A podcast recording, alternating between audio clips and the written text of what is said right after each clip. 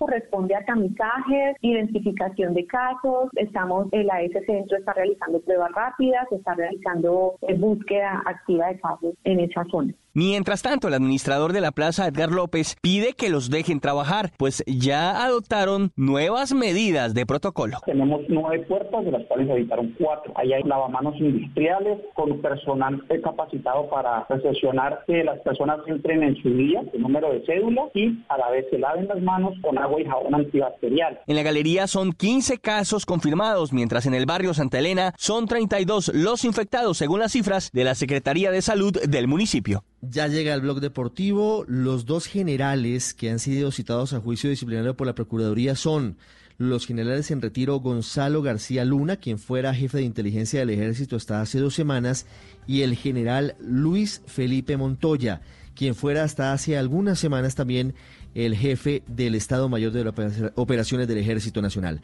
Llega el blog deportivo. Feliz tarde de este día miércoles para todos.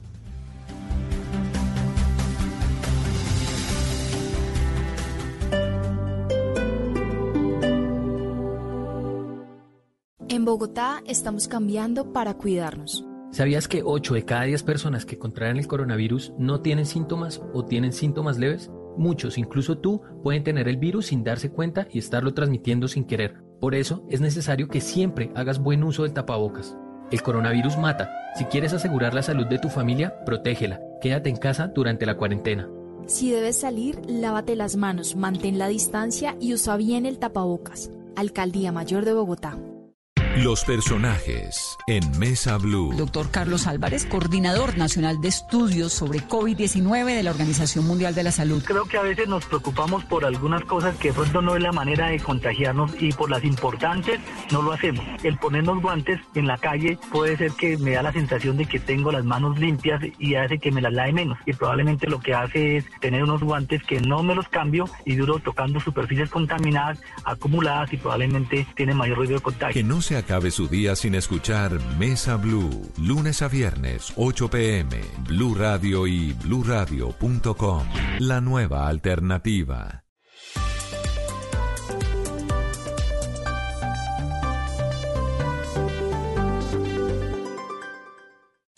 Esta es Blue Radio.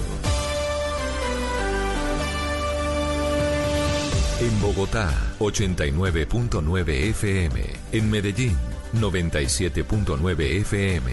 En Cali, 91.5 FM. En Barranquilla, 100.1 FM. En Cartagena, 1090 AM. En Bucaramanga, 960 AM. En Pereira y el norte del Valle, 89.2 FM. En Tunja, 103.1 FM. En Villavicencio, 96.3 FM. En Armenia, 89.2 FM. En Norte de Santander, 97.7 FM. En Neiva, 103.1 FM. Y en Córdoba, 96.0 FM. También en bluradio.com. En Facebook, Blue Radio Colombia. A través de Twitter en arroba Blue Co. Y en la señal de TDT.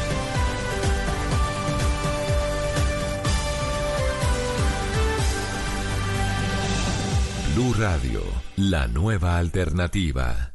Resultados, análisis, protagonistas y todo lo que se mueve en el mundo del deporte. Blog Deportivo con Javier Hernández Bonet y el equipo deportivo de Blue Radio.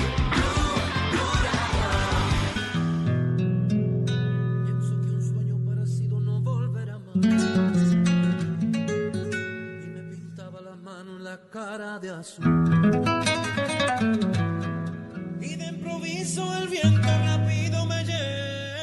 El vivir ese tipo de circunstancias sí es muy difícil, ¿no? Porque al final no sabes si el día de mañana te va a tocar a ti también o si el equipo. Bueno, no, al final, eh, yo antes de, de haber firmado y todo eso había analizado mucho, ¿no? si todo marcha como está yendo Rumi, pues que la verdad es un tipo de admiración total, ¿no? No saber si cuándo te va a caer, si, si es hoy o mañana, ¿no? eh, yo creo que pues, eh, en un momento determinado sí que era muy, muy, muy. Eh, ellos ya tienen un hueco en el equipo, ¿no? Y al final es lo que, lo que he venido haciendo yo, ¿no? Primero, pues, ¿quién van a y todo Dos de la tarde, cuatro minutos. Bienvenidos, señoras, señores. En el fondo están escuchando ustedes a, a, eh, Carapaz, Richard Carapaz, que eh, tenía unos darditos guardados para la gente del Movistar. Eh, ¿Qué más le ha hecho un sube a la marca, no? A, a Movistar, que ha sido una marca tan respetable, tan maravillosa, tan apoyadora. Qué resistencia la que le ha generado en todos lados.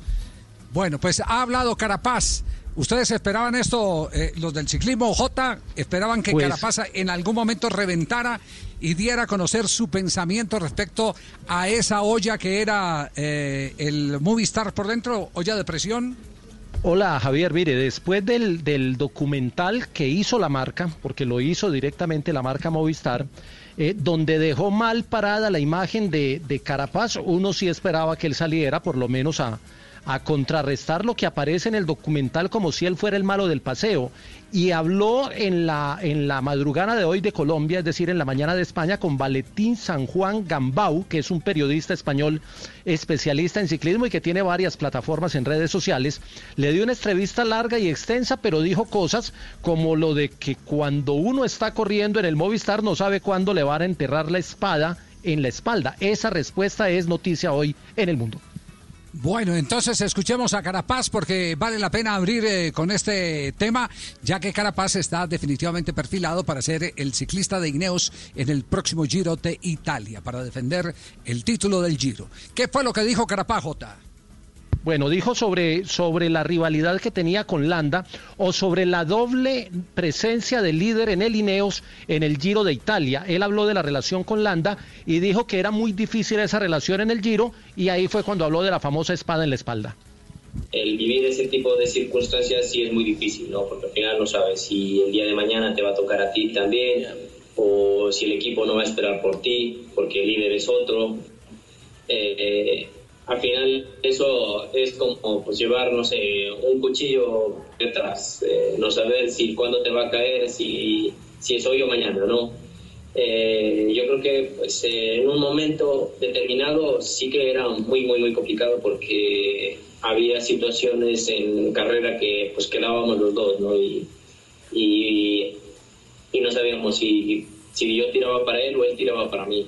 Entonces, la verdad que, yo creo que llevar eso es, es difícil, ¿no? Creo que pues había momentos de, de tensión, incluso en la mesa mismo, ¿no? Pero que lo subimos sobrellevar, ¿no? Porque al final éramos un grupo que estaba muy unido y eso hacía también Bueno, uno no sabe cuándo le van a enterrar el cuchillo en la espalda, dijo literalmente. Oiga, pero esa, eh, esa- esa es la más grave, esa es la más grave acusación entonces. Es Es durísima. la más Claro. grave acusación. Sí, es ¿Ah? durísima, es durísima. Que, que no sabe Es- cuándo le van a era, era lo que todo el mundo presumía, porque Nairo nunca lo dijo, lo que todo el mundo presumía que le estaba pasando a Nairo, que, que le enterraban permanentemente el cuchillo en la espalda. Eso, eso quedó muy, muy evidente. De- eh, a propósito, eh, Carapaz cumple 27 años el próximo 29 de mayo y el periodista, eh, el, el español que lo entrevistó, cuando él le dice esto, entonces le dijo, bueno, pero si ese era el problema teniendo dos o tres líderes en el equipo, ¿usted por qué se va a Lineos si el, en el Lineos hay tres capos? Y mira lo que respondió. Bueno, no, al final, eh, yo antes de, de haber firmado y todo eso había analizado mucho, ¿no? Sabía claramente que si iba para allí, eh, iba a encontrarme con ese panorama, ¿no? Es bueno, aquí va a haber tres líderes, e incluso que ellos ya tienen un hueco en el equipo, ¿no? Y al final es lo que, lo que he venido haciendo yo, ¿no? Primero, pues, quiero ganarme la gente, ¿no? Que sepan que, que yo pues valgo mucho para el equipo y que pueden confiar en mí, ¿no? Y yo también quiero ganarme su confianza, pues, para momentos determinados y, por ejemplo, para una gran vuelta, ¿no? Es decir, tengo las condiciones con qué hacerlo, cómo hacerlo y por qué hacerlo. Y como te dije, ¿no? La verdad que yo sabía a qué panorama me venía, ¿no? Y también qué panorama me quedaba. No, no le faltó sino decir que los eh, líderes de allá no tenían puñal. Eso sí, fue, lo, fue lo único que le... ¿ah? No, pero Sí, ¿sabes, sí, Javier sí. y Jota? Yo creo que lo Sí. que él expresa es que hay respeto. Finalmente hay un respeto y hay claro, hay una jerarquía y en el Ineos innegablemente hay una jerarquía que tendrá que respetar.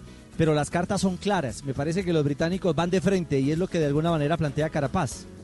Sí, el tema, el tema cultural es muy distinto en el equipo británico. Incluso hay, hay una tercera respuesta que vale la pena escuchar, porque entonces le preguntan, bueno, pero usted le tiene mucho respeto a Froome.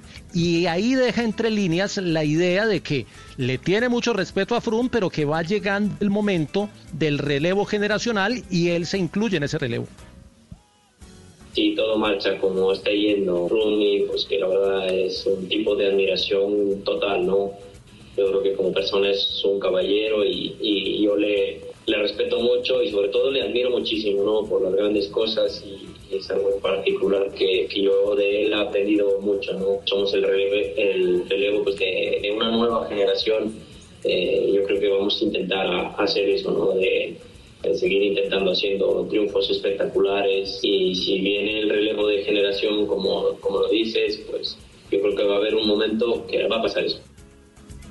Ah, no, entonces queda claro. Eh, a, a sí hay que hacerle fila. Bueno, porque tiene todos los, todos los eh, títulos eh, enmarcados. A Landa no. A Landa no hay que hacerle fila.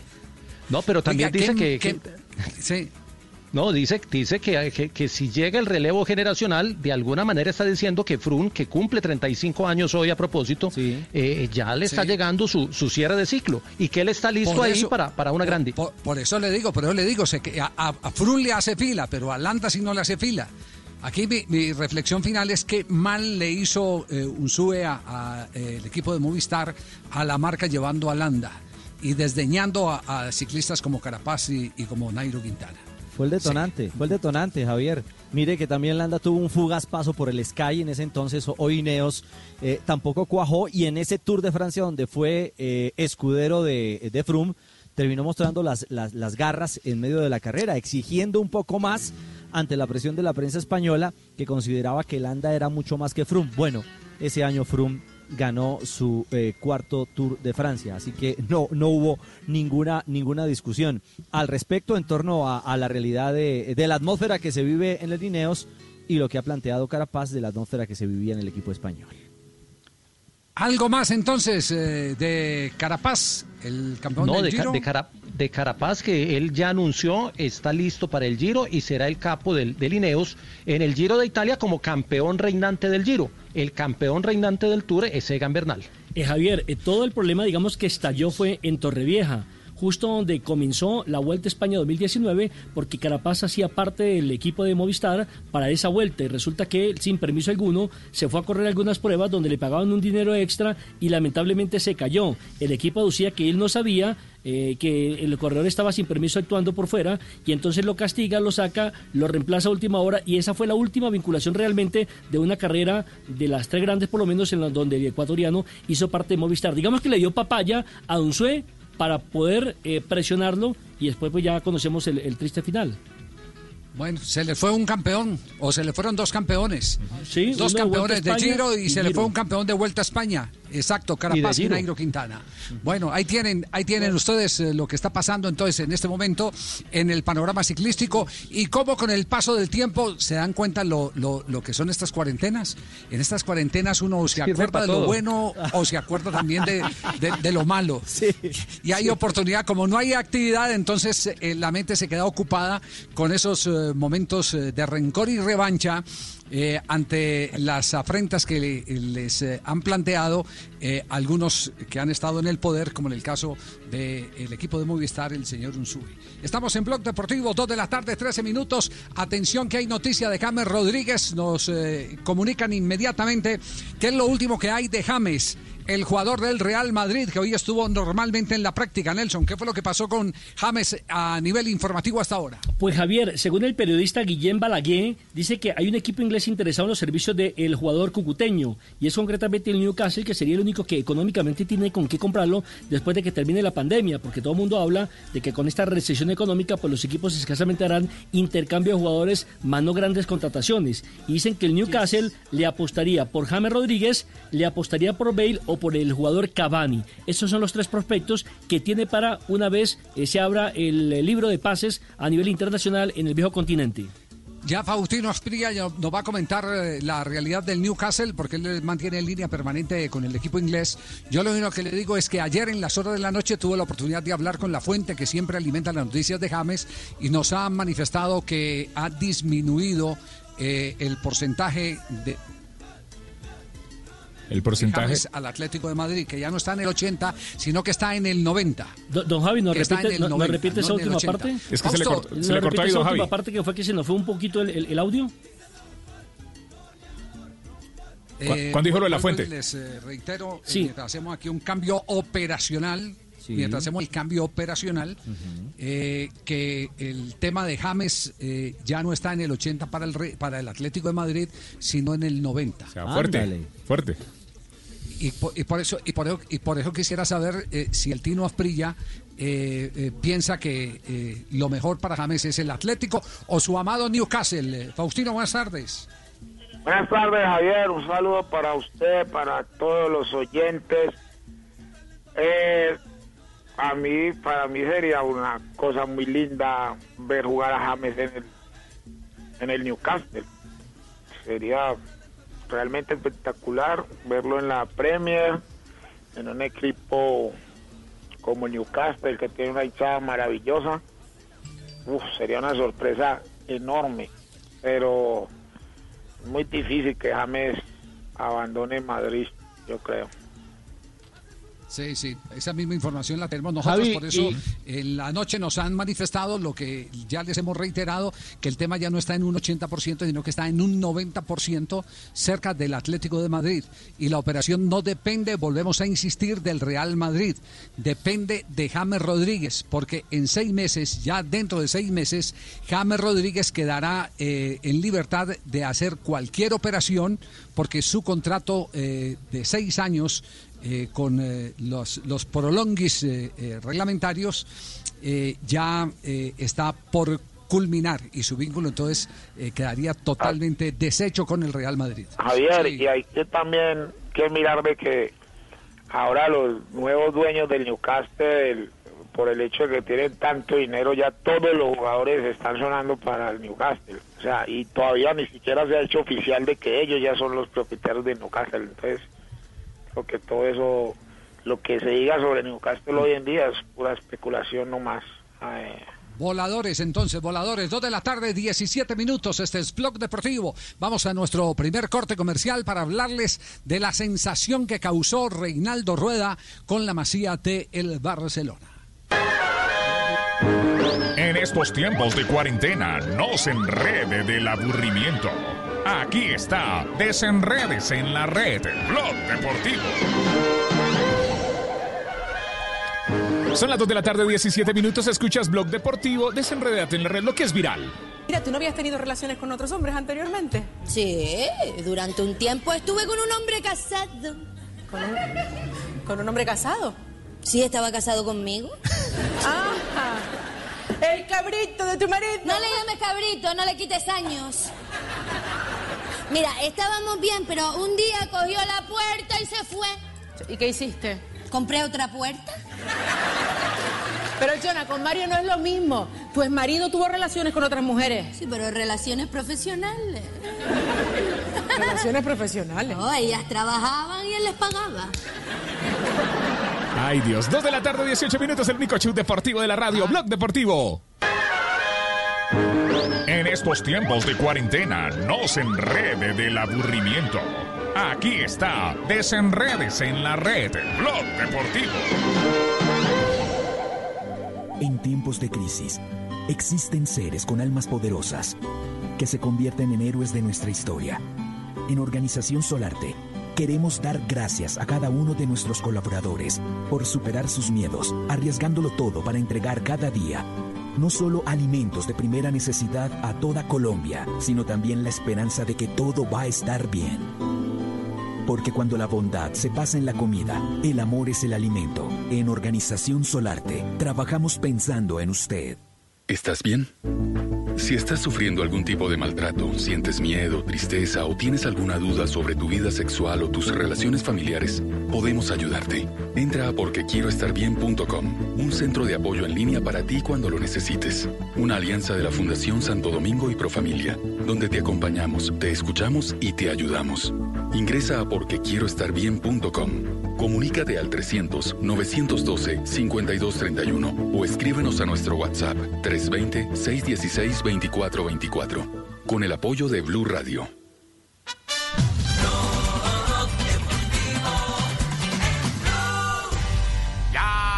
Una nota, me fronteó y el humo le pasé de boca Son las 2 de la tarde, 20 a boca. minutos. Estás escuchando Blog Deportivo. Hoy es miércoles.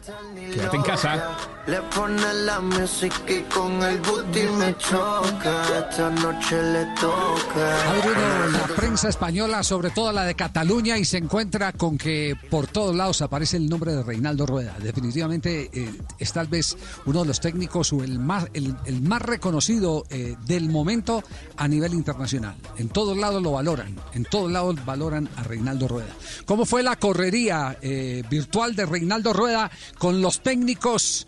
Con los eh, entrenadores, scouting y demás eh, de la Masía, Ricardo. Javier, mire, esta mañana hablábamos con Cristina Collado. Ella es una de las integrantes de- del área de comunicaciones de, la Masía en paralelo con el Barcelona. Y nos decía que fue fascinante la comunicación, que en este momento está blindado por el Barcelona eh, el material. Es decir, es un material de uso exclusivo de la institución eh, porque para ellos son procesos formativos eh, muy importantes y por eso la importancia o la relevancia de convocar a un técnico del peso de, Reinaldo Rueda. La, la charla de Reinaldo tenía un nombre y es el siguiente, gestión de la idea de juego y de la propuesta metodológica en el marco de una selección absoluta. Entonces, eh, a partir de ese concepto, estuvieron en eh, esa videoconferencia, él desde Chile y eh, la gente y los entrenadores de la Masía, desde cada uno de sus lugares de trabajo, algunos y algunos desde casa en teletrabajo, eh, estuvieron atentos justamente, me cuentan exactamente que fueron entrenadores, secretarios técnicos, los scouting, o sea, los cazatalentos del Barcelona, analistas y preparadores físicos. Oigan bien, más de 200 profesionales vinculados al Barcelona, los que estuvieron atentos a la charla de, Reinaldo Rueda. Y como lo titula Mundo Deportivo, Javier, cautivó a la audiencia. Es decir, eh, los llenó eh, de conocimiento y estaban sorprendidos con la filosofía, los conceptos, lo moderno, lo actualizado que estaba el, el entrenador colombiano. Y es que ¿Y cómo es el título de la conferencia? ¿Cómo es el título? de la conferencia, Javi, es Gestión de la idea de juego y de la propuesta metodológica en el marco de una selección absoluta. ¿Eso con qué se come? Le preguntamos al profesor Javier Castel, ¿eso con qué se come, Castel? Hola Javier. Bueno, eh, un modelo de juego eh, definido, cómo se gestiona a través de un método de entrenamiento. Eh, en este caso, eh, Reinaldo eh, puso como ejemplo un método de entrenamiento de una selección adulta, una selección mayor, pero también puede servir en algún caso para gestionar un modelo de juego en categorías menores. Y no olvidemos que Reinaldo es un docente integral, ¿verdad? Ha hecho toda la... eh, se ha desarrollado como entrenador de fútbol, como conductor de grupos desde eh, categorías menores hasta ahora, hasta la selección mayores. Así que conoce todos los ámbitos, amplió su, capacidad docente. Sí, eh, es, es llamativo, es llamativo el reconocimiento que se le hace a Reinaldo Rueda. porque después de mm, Pacho Maturana, después de Pacho creo que no habíamos tenido un técnico Asprilla, un técnico colombiano que tuviera tantos, tantos reconocimientos, o tantos halagos, o, o tanta admiración por su trabajo. Es que es profesor, Javier. Es, es, es, es académico, eh, en- en- no en el sentido estricto de, de la palabra, de, de su formación. Es un hombre preparado, pero, pero tiene habilidades de docente. Entonces eso lo hace más atractivo para las conferencias, para la capacitación, porque hay muchos entrenadores muy buenos, eh, pero que eh, no tienen la habilidad docente para, para transmitirlo como lo hace Reinaldo, porque es un hombre preparado para, para capacitar, Tiene la de pedagogía. para entrenar. Sí, tiene la pedagogía. Preparador físico, ¿no? Además, Sí. Conoce todos los, los aspectos de la preparación. Cuando yo empecé en la selección Valle en el 87, él era el preparador físico de esa selección. Y desde esa época sí, yo conozco a Reinaldo Rueda. Lo que Javier es verdad, ¿no? de Pacho Maturana hemos tenido ningún entrenador en Europa colombiano, ni, ni cerquita hemos estado. Por eso hay que darle mucho mérito lo de, lo de Reinaldo, que, que un club como el Barcelona se fije en él para, para darle una charla a las inferiores. Creo que eso es algo grandísimo. Sí. Pero mire cómo es la desgracia, mire cómo es la desgracia. Reinaldo Rueda, y esto es parte del anecdotario, Reinaldo Rueda en el Campeonato Mundial de Brasil 2014 eh, salió por la puerta de atrás de Ecuador cuando eh, clasifica a un equipo que apenas estaba en un proceso de renovación. Eh, y, lo destrozaron. Y llega a Chile y a Chile le toca llegar eh, en el momento en que está viviendo Chile de las mieles de la generación más importante de los últimos años, que le dio dos títulos consecutivos de Copa América, la Copa América normal y la Copa América centenario, la que se cumplió en Estados Unidos, y empiezan a apretarle también clavijas a Reinaldo Rueda. Entonces, ¿dónde eh, va a existir el lugar donde Reinaldo Rueda o cuál va a ser el lugar donde Reinaldo Rueda pueda aterrizar para que se le hagan todos esos reconocimientos sin estar sometido a juicios todos los días, porque todos los días hay juicios para Reinaldo Rueda, en Chile, en Ecuador.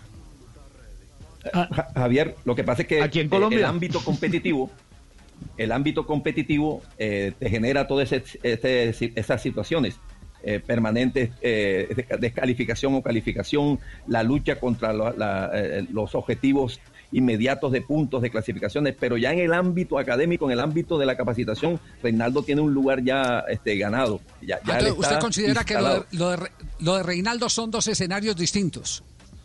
¿Eso considera usted que son dos escenarios distintos? Claro, como, el como uno, cualquier el uno otro no técnico, tiene que ver con el otro.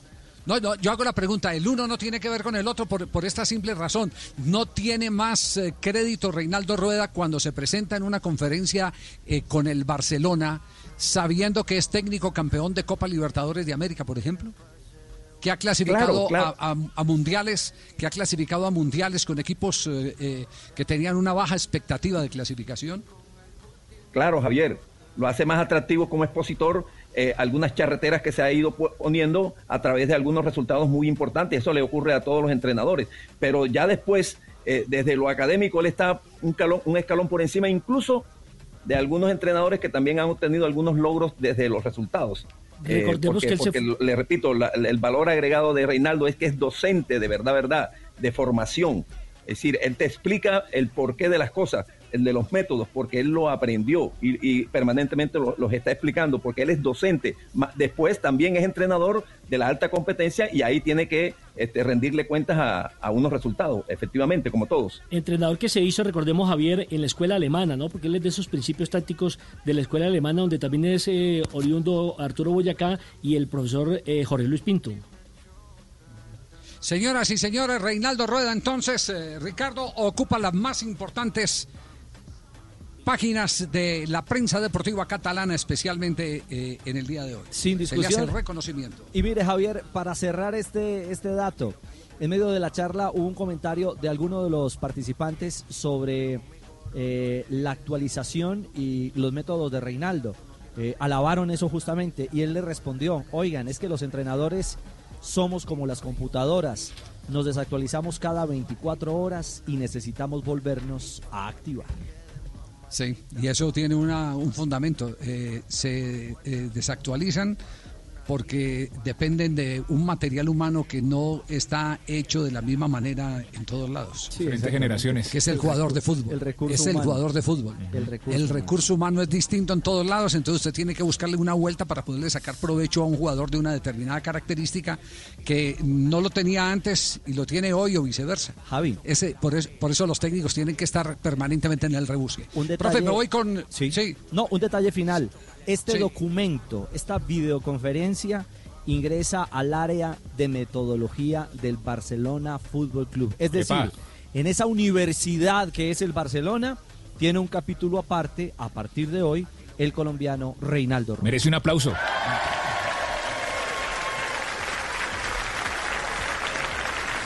Nos vamos con las frases, eh, Ricardo. Las frases que hacen noticia 229 a esta hora en Blog Deportivo. Suéltala, suéltala. Las frases que han hecho noticia. Son las 2 de la tarde, 29 minutos, 2.30 ya. Ángel Torres, presidente del Getafe. En el primero o segundo año de Messi lo tuvimos casi hecho para que viniera el Getafe cedido. Nos quedamos con las ganas. La siguiente frase la dice Maduro, Luis Raquel. Maduro. La siguiente frase la dice Luis Suárez, Miramontes, exjugador del Barcelona y del Inter de Milán. Si fuera Lautaro, no cambiaría de equipo. Raquel Gallote, grande blog deportivo. Carles Resage, ex entrenador del Barcelona, ha dicho, con el Real Madrid hay cosas en las que no puedes competir. La siguiente frase la hace Alexander Seferín, presidente de la UEFA. Ha dicho el fútbol no cambiará y los espectadores volverán pronto. Mientras que Roberto Carlos, el exjugador brasilero, dijo, ni Messi ni Cristiano, el mejor fue el fenómeno Ronaldo. Albert- habló también Alberto Contador, ex ciclista español, el chaval de Pinto, dijo, todavía creo en Nairo Quintana, muchos ya no creen en él, yo todavía creo que puede ganar el Tour. Y Horace Grant, el compañero de Michael Jordan en los Bulls de Chicago de los años 90, dijo, Jordan es un mentiroso. Si quiere, lo arreglaremos como hombres. Luego de que en la serie de Last Dance, el último baile, Jordan dijera que Grant ventiló situaciones íntimas de vestuario y que ocasionaron la publicación de un libro. Lionel Scaloni, el técnico de la selección argentina, dijo, cuantos más partidos jueguen juntos Messi y Lautaro, mucho mejor. Esto con respecto a la posibilidad de que Lautaro se sume al Barcelona. Buenas tardes. Buenas tardes, profesor. Bien, mi fantasía sexual es con una enfermera, pero sé que debo ser paciente. Buenísima, por fin, ya era hora. Qué bien, qué bien, Ya era profesor. hora. Uy, profunda. Muy buena. Por favor. Muy bien, 2 de la tarde, 31 minutos. Las frases que hacen noticia en Blog Deportivo. Suéltala, suéltala, suéltala. Las frases que han hecho noticia. En estos tiempos de cuarentena, no se enrede del aburrimiento.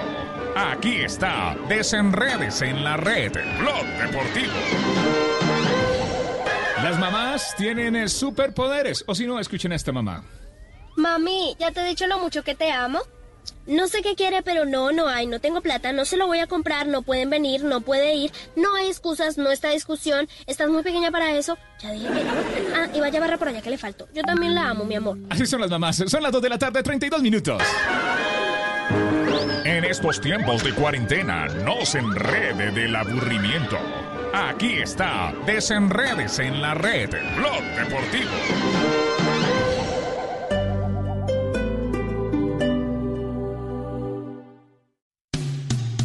Esta noche en Blue 4.0. Hola, soy David Luna. Quiero invitarlos a que esta noche, a las 9 pm, nos acompañen en Blue 4.0. Vamos a hablar de tecnología, de cómo el mundo está cambiando y cómo estamos enfrentando la economía digital. Blue 4.0, lunes a viernes de 9 a 10 de la noche en Blue Radio. La nueva alternativa. Mucha atención, ya está en Venezuela. En Blue Radio y BlueRadio.com siempre están las noticias. presidente interino Juan Guaidó. Santiago Martínez, usted está en Maiquetía, En en, el real. Bolívar, ¿qué es lo último? Es una situación bastante complicada. Ya él está fuera del aeropuerto, rodeado de decenas de periodistas. En detalle Está dando golpes, tiene la camisa rota, está totalmente agredido Juan Guaidó. y de manera precisa. Le gritan asesinos, bastante violentas. Blue Radio. La nueva alternativa.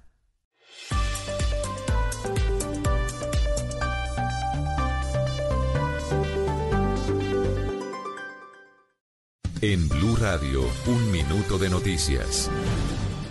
2 de la tarde, 33 minutos, las noticias en Blue Radio. El dólar hoy perdió más de 20 pesos en promedio y está regresando a precios que no veíamos hace mucho. Marcela Peña, ¿en cuánto cerró hoy? Buenas tardes.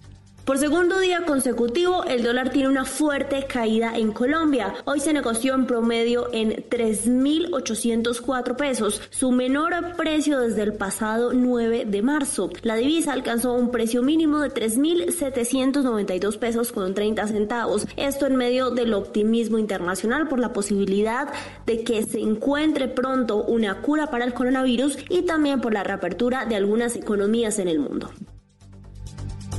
Marcela, gracias. Y en Bucaramanga, la, en Bucaramanga la situación es difícil porque a esta hora la alcaldía de la ciudad está devolviendo hacia Valledupar y Ocaña dos buses que llegaron a la ciudad sin tener autorización para ingresar a ella. La información la tiene Julián Mejía.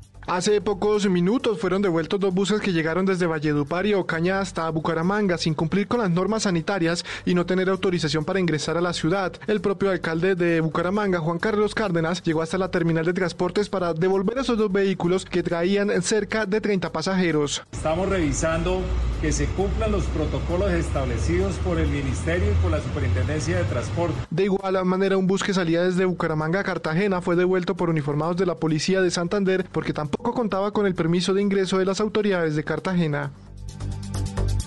Gracias, Julián. Dos de la tarde, 35 minutos. La ampliación de estas noticias en blurradio.com. Continúen con Blog Deportivo.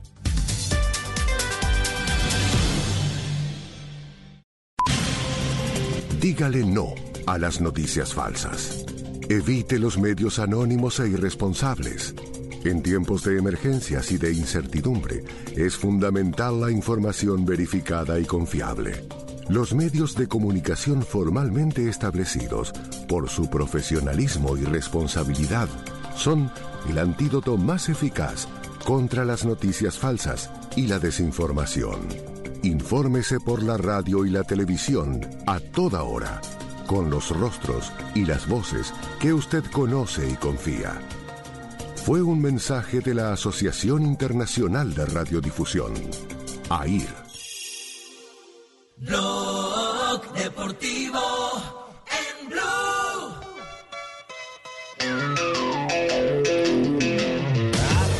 Son las 2 de la tarde, 36 minutos. Blog Deportivo, el único show deportivo. Estamos al aire, somos Blue Radio, la nueva alternativa.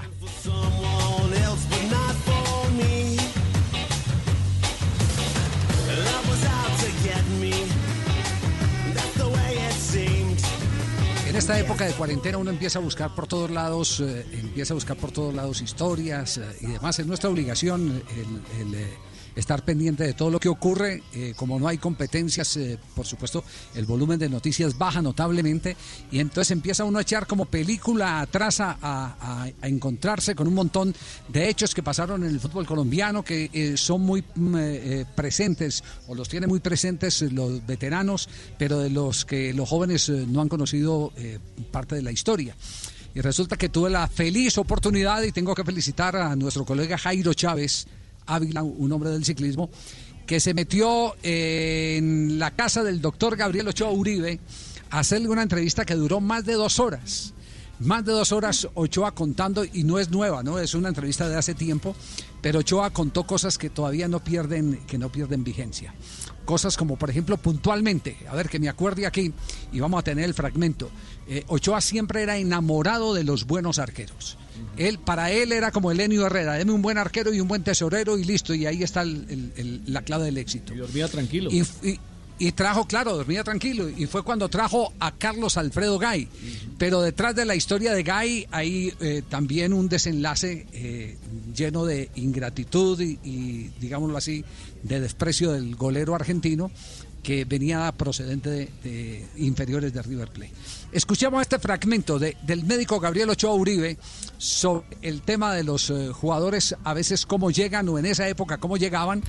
Estamos hablando de los años eh, eh, 90 y, cómo también eh, se van, como se fueron las grandes figuras de América de Cali que le dieron tantos títulos al cuadro escarlata.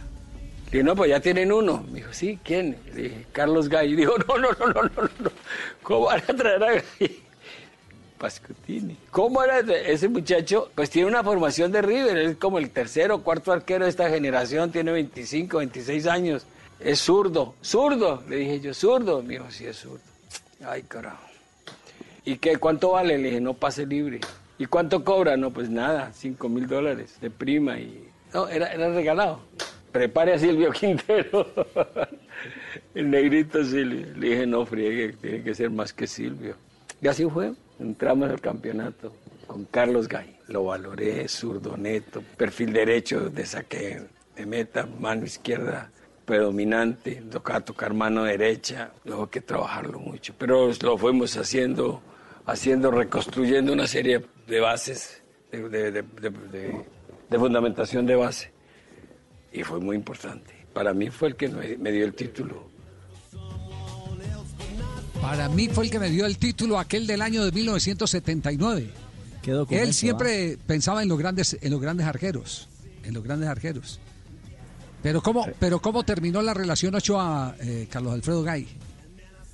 Porque a pesar de que pasamos a la segunda fase, Vélez, Vélez y Internacional, pues eran más equipos. Los partidos quedaron 0-0. Bueno, partiendo de la base que yo saqué a Gay, por prepotencia, por pendejo, porque vino a cobrar más plata, porque quería 10 mil dólares de prima cuando él tenía firmado por 5, porque quería la, el pase, el pase que se lo compraran en 50 mil dólares cuando estaba estipulado 25, porque llegó tarde al trabajo junto con Cáceres. Entonces, ¿qué pasó? Que el tipo llegó a, a San Andrés. Ocho días después yo estaba terminando la pretemporada. Fue cuando llegaron Gay y Cáceres. ¿Y ustedes qué hacen aquí? Ah, no, pues que nos mandó don Pepino para que nos ajustáramos a la... No, ustedes, ustedes no tienen por qué venir, ustedes no, no, no, no, no, están haciendo parte de la delegación. Hace ocho días estamos aquí trabajando.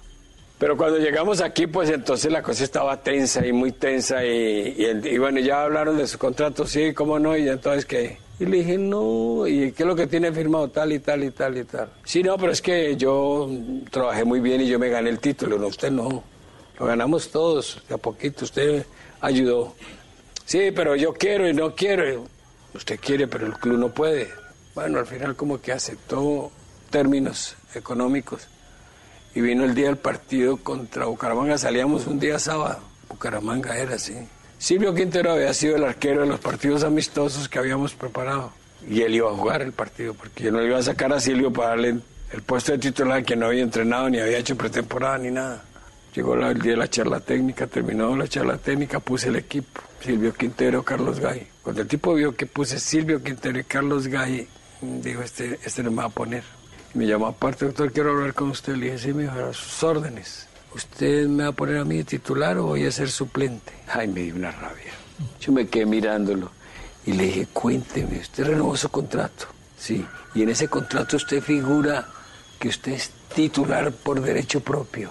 No, aquí la titularidad se la gana el jugador de fútbol por trabajo, por disciplina, no porque usted crea que Carlos Gay es titular por derecho propio. Yo no voy de suplente. Apenas me dijo yo no voy de suplente. Le dije muy bien, me parece muy bien. Eso es personalidad y carácter. Lo felicito. Pero antes, pase allá al departamento de contabilidad en esa puertica que hay allá. Que lo liquiden porque se va ya. ¿Cómo así? Le dije, ya. Ya no quiero tenerlo aquí ni regalado, ni, ni gratis, ni nada. Vaya, usted a mí no me va a presionar, le dije. Allá está el departamento de contabilidad. Ay, Esa fue la historia de Carlos Gay. Bueno, tía, ahí tienen, genio y figura hasta la sepultura del médico Gabriel Ochoa Uribe. Eh, no, carácter, pero, pero, pero- Era bravo el viejo la. Tenía mano. Claro. Era, te- era el médico, eh, eh, era un tipo que era convencido de lo que hacía, podía cometer errores. Más adelante en esta charla vamos a, ir avanzando en el programa eh, que le hizo Jairo Chávez. Él, habla de, de, eh, cuáles han sido sus errores. Pero, pero aquí queda claro, queda claro cómo contrató un arquero, que eran las grandes debilidades, pero también cómo hizo que ese arquero se fuera. Hizo que ese arquero de fuera cuando los jugadores se le crecen y cuando le salen de control en ese sentido, eh, suele, suele eh, tener este tipo de desenlaces cuando hay un técnico de temperamento y de carácter. ¿Cuántos de esos eh, técnicos hay hoy en día en el fútbol colombiano? Es la pregunta. ¿Cuántos? Muy, muy- con muy los dedos de poco, las manos. muy poco, Javier, porque todos son casi que en la gran mayoría técnicos de estómago. Yo lo- al primero que meto que El tiene Pecoso. carácter para defender sus cosas. Pecoso que ya no está dirigiendo y de los Sí. que está dirigiendo en este momento Julio Belino Comesaña. Y Comesaña, Julio claro. Comesaña. No, Sí. pero, Pero Pinto yo- lo está yo- dirigiendo. ¿Y Pinto? Osorio Pero- también. pero- y Osorio pero también. yo no, eh, yo no yo no generalizaría eh, eh, como dice Nelson eh, yo yo creo que no todos los eh, entrenadores ni de ahora ni de antes son de estómago yo creo que hay entrenadores preparados capaces Yo no dije todos, dije eh, algunos. y, y son capaces de, de- de tomar decisiones así como las que tomó en su momento el doctor Ochoa y como la han tomado muchos entrenadores es decir yo no, me, me pareció demasiado fuerte el término ese eh, y por eso hago eh, registro mi, mi desacuerdo Juan, con, usted- con esa es decir, usted no está de acuerdo con lo que acaba de decir Nelson Asensio, que los No, técnicos son de estómago. no. Ah, bueno. No, que, Ya. que- que- que algunos tengan este, una relación laboral distinta es posible. Yo tampoco voy a, a decir que no haya entrenadores que, que- que tengan una relación diferente, pero sí conozco y a muchos entrenadores en el fútbol colombiano que son capaces y han sido capaces de tomar decisiones como las que tomó el doctor Ochoa en su momento. Sí, no sí, tengo sí. la menor duda de eso. Profe, pero tenga también la absoluta seguridad y no me quiero meter aquí en una, no a comprar peleas que no son mías, porque la suya es con Nelson Asensio, pero tenga la absoluta seguridad que aquí también hay técnicos de estómago. Técnicos Javier, que, es- que, que obedecen únicamente lo que el directivo le dice. A mí me poner a gustan fulano, de perano, estómago. Javiercito. A mí me gustan de estómago. Por ejemplo. con buen pollo y hacerlos crecer. Por Sí, ejemplo. señor. Sí, señor. Asprilla, a ver, Tino, ¿qué iba a decir? eh, Faustino? No, lo que pasa es que eso depende también del entrenador. A ver, ¿qué le podía decir Gay al técnico más ganador del fútbol colombiano?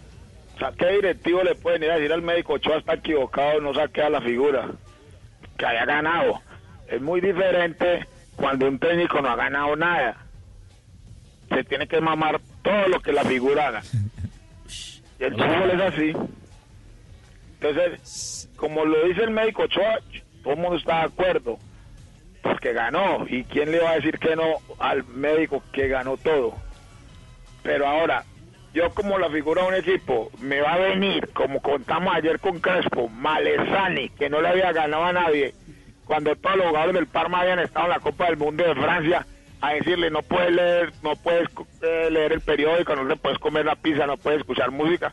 Ah, lo mandaron a cagar, suerte.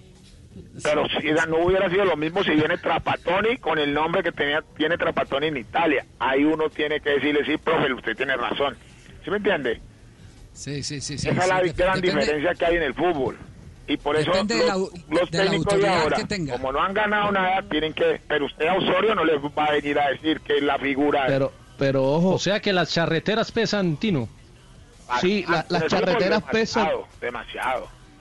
La- demasiado. las charreteras pesan, pero a veces los directivos, eh, digamos que no apoyan al técnico. Y ahora que, que Javier mencionaba a Julio Avelino Comesaña, hay una historia muy conocida No, no, a ver, en no- no entiendo, 1991. No, entiendo, no entiendo esa de que los directivos no apoyan al técnico. Ah, bueno, le voy a contar esta historia. En 1991, Junior trajo a un jugadorazo paraguayo que se llamaba Javier Ferreira. Selección del Paraguay, era jovencito, hizo una dupla sensacional con Víctor Danilo Pacheco. Al final de ese año, Junior iba camino a ser campeón y eh, Javier Ferreira empe- empezó con algunos actos de indisciplina, se subió de peso. Antes de un partido en Cali contra el América, eh, Julio lo iba a poner en el banco y él no quiso y finalmente Julio no lo terminó viajando porque se fue de la concentración. Al final de ese año 91 Junior finalmente no quedó campeón y Comesaña le dijo a Fachara, me quedo si no está Javier Ferreira. Y Fat prefirió a Ferreira, compraron a Ferreira y se fue Julio Comesaña. Claro, un año después tuvieron que traer a Comesaña y se fue Ferreira. Fabio, en el 91, ¿cuántos títulos había ganado Comesaña? Bueno, pero pero pero Ah, era un técnico solo- de pero cero, cero títulos, cero, cero. Lo mismo le pasó a Hugo Gallego Pero cuando si estuvo en el Junior. Cinco títulos.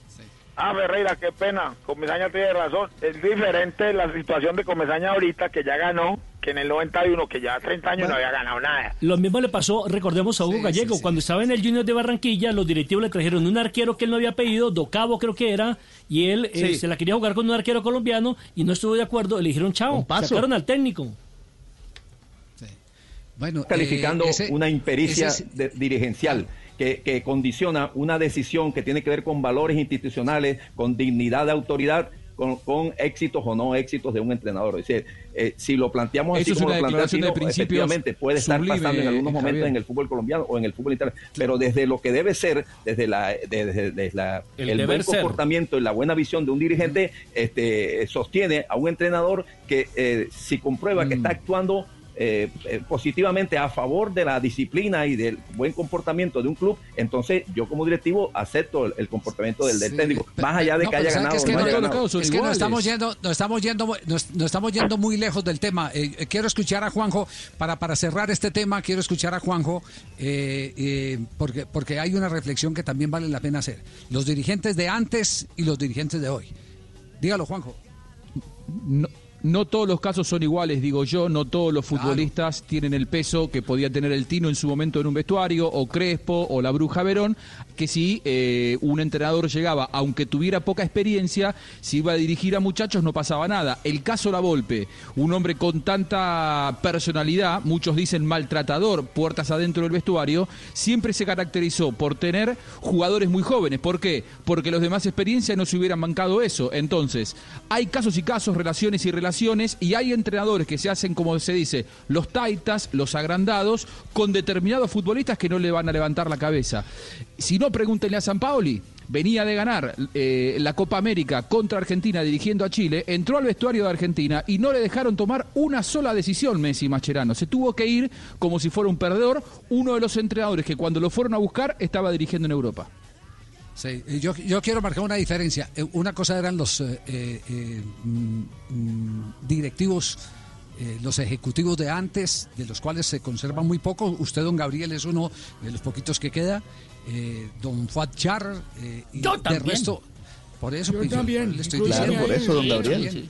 No, no, Tulio, usted no meta en esta bolsa, que usted no cabe en no esta meta, bolsa. Tulio. Usted, Ah, usted yo en esta bolsa no cabe, Tulio. hoy, soy de ayer Tulio, en esta bolsa usted no cabe. Eh, una, cosa, una cosa eran esos dirigentes, eh, que esos dirigentes tenían primero la capacidad de conciliar las diferencias entre técnicos y jugadores.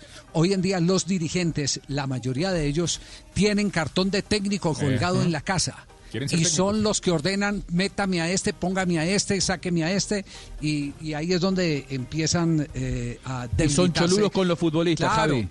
Exacto, Hoy empiezan los a dirigentes se hacen encima los cuando ven un equipos. futbolista. Sí, Bueno, claro, pero, claro. pero más adelante, más del doctor Gabriel Ochoa Uribe, porque el doctor Ochoa nos pone a hablar a todos después eh, de tanto tiempo. Estamos en Sí, Blog señor. Deportivo 251. En estos tiempos de cuarentena, no se enrede del aburrimiento. Aquí está, desenredes en la red, Blog Deportivo. Son las 2 de la tarde, 51 minutos. Eh, lo que se mueve en las redes, problemas de bipolaridad, el amor en la cuarentena. ¿Sabes qué, Camilo? Estoy mamada de que seas tan bipolar. Listo, no hay problema, entonces terminemos esto. El más, no te quiero volver a ver en mi vida y te vas ya de mi casa. Pero espérate, yo te pido un Uber, es que esas calles están tan peligrosas y me avisas por favor cuando llegues a tu casa, ¿sí? 2 de la tarde, 52 minutos, el único show deportivo de la radio, Blog Deportivo. En estos tiempos de cuarentena, no se enrede del aburrimiento. Aquí está, desenredes en la red, Blog Deportivo. ¿Qué es ser mamá? Ser mamá es enseñar. Es ser el centro, el comienzo y el final de la familia. Es hacer cada momento especial. Es unir las generaciones y pasar el legado. Tal como hace mucho tiempo, ella te lo pasó a ti. Super Arepa. La harina para hacer arepas de las super mamás. Trabajamos pensando en usted. Mamá, me encanta verte en casa. Estos días descubrí que además de ser mamá, eres profesora, gimnasta y amiga de todos los de tu trabajo. Qué bueno que los días para jugar contigo se alarguen. Así te veo más tiempo en casa. Feliz día, ma. Caracol Televisión. Tú nos ves, Caracol TV.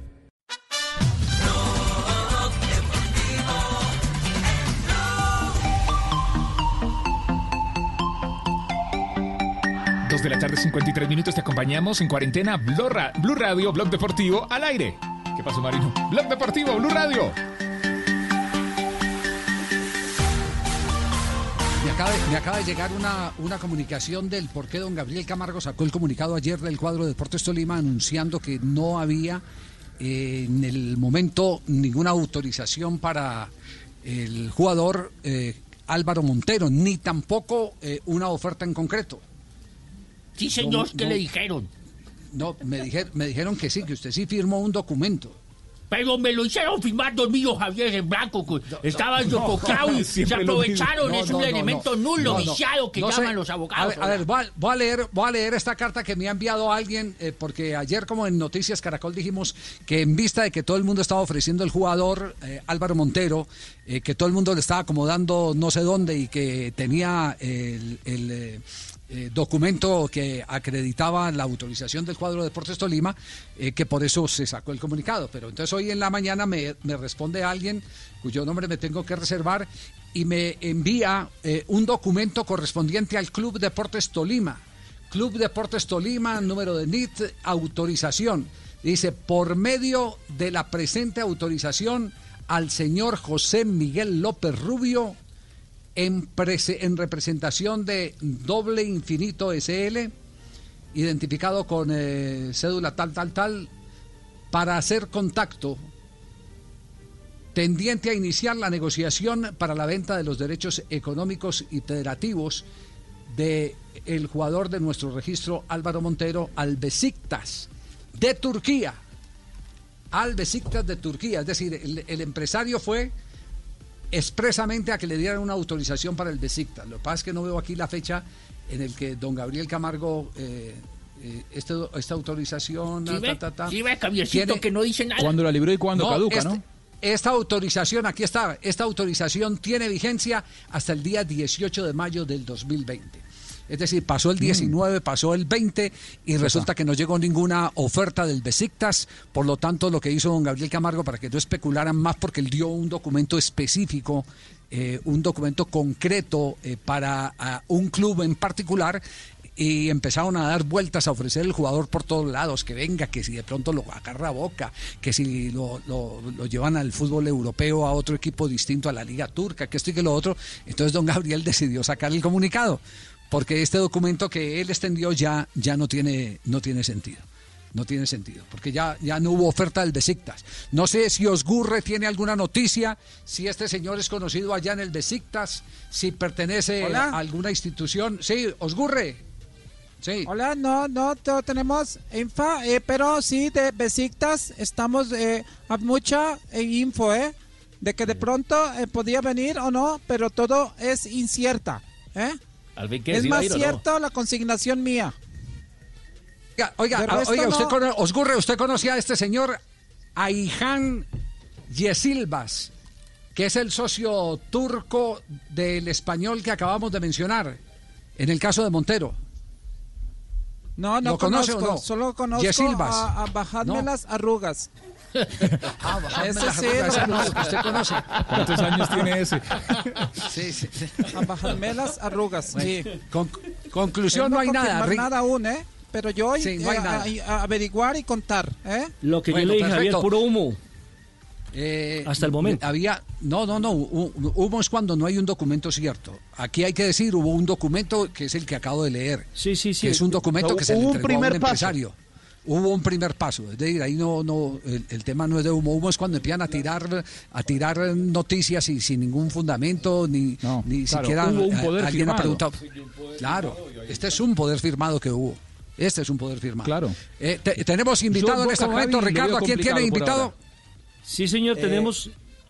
¿Quién lo tiene? ¿Richie sí. o lo tengo yo? Al fin de cabo. Adelante, adelante. Pues eh, tengo en la línea a Juan Carlos García, el hijo del profesor Luis Augusto El Chiqui García, eh, que trabaja con la Masía del Barcelona. Él se encuentra en este momento en los Estados Unidos, donde hace parte de ese eh, proceso de formación deportiva. Y primero que todo queríamos saludarlo y que nos cuente cómo fue esa invitación que le hizo a Reinaldo Rueda para integrarlo a la Masía del Barcelona. Bienvenido Juan Carlos, un abrazo. Hola, buenas, ¿cómo están todos? Me alegra poder saludarlos. Eh, sé que son una, parte muy importante en estos momentos de informar a, a los fanáticos del fútbol y del deporte, así que los, los felicito por, por la buena tarea. Eh, feliz de, de- de poder escucharlos y bueno, ese intercambio se hizo por, por más que todo por eh, petición del, de- del área de metodología de Isaac Guerrero, por una admiración que tenemos por el profe Reinaldo de, de su, de su trayectoria, de su recorrido, de su forma de ver el fútbol y de su forma de eh, la forma en que los equipos exponen su, su visión en el campo y, y está- va muy de la mano y muy relacionado con lo que hacemos en, con lo que tratamos de promover en, en el Fútbol Club Barcelona y en las academias también. Eh, eh, eh, Juan Carlos, estamos hablando es con el Pote, ¿cierto? Sí, Pote. ¿sí? sí, con sí, eh, así también me decía. El Pote, el Pote que fue, eh, fue arquero y, después se dedicó a la dirección técnica.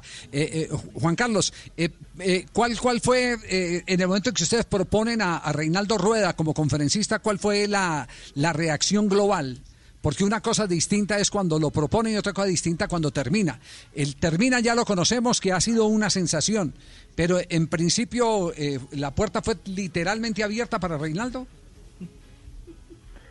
No, o sea, lo, importante de, este intercambio es poder escucharlo a él, poder conocer de cómo se ha adaptado a diferentes contextos del fútbol, cómo, cómo es capaz de transmitir su estilo de juego o su forma del juego y, y cómo y cómo lo plasma en el campo. Ese era el, el objetivo, ya que pues, por la pandemia que estamos viviendo, eh, estamos eh, iniciando unos ciclos, o se han iniciado unos ciclos formativos para los entrenadores de la Masilla y para los directores de las academias. Y entonces este era un intercambio que, que, los directores de, la metodología están muy interesados. Entonces después de este intercambio, pues eh, la gente está muy contenta de poder conocer de, Reinaldo y escuchar sus experiencias y su forma de ver el fútbol y el entrenamiento. Bueno, no nos está ayudando mucho el sonido. Una, una, una eh, pregunta final. Eh, ¿Cuál es el método de reclutamiento del Barcelona en Estados Unidos? ¿Usted está, usted está de scouting en Estados Unidos? Eh, ¿tiene, ¿Tiene escuela? ¿Cómo, ¿Cómo está operando para el Barcelona, eh, Juan Carlos? Mira, yo eh, llevo ya aproximadamente cinco años, eh, ya casi seis, trabajando con el, con el Barcelona. Yo inicié como entrenador de la academia, de la escuela en, en Barcelona hace varios años y eh, seleccionado para liderar primero un proyecto en Virginia como director de, de una academia de chicos hasta los 19 años y ahora estoy en Nashville y la idea es poder transmitir la metodología, los valores que promueve el club, el estilo de juego en, en- en Estados Unidos, en este caso en estas dos ciudades. Entonces ya, te- ya he podido eh, eh, capacitar entrenadores, formar jugadores, siguiendo el modelo que, que nos han que nos han guiado desde Barcelona y que mes a mes nos, nos capacitan.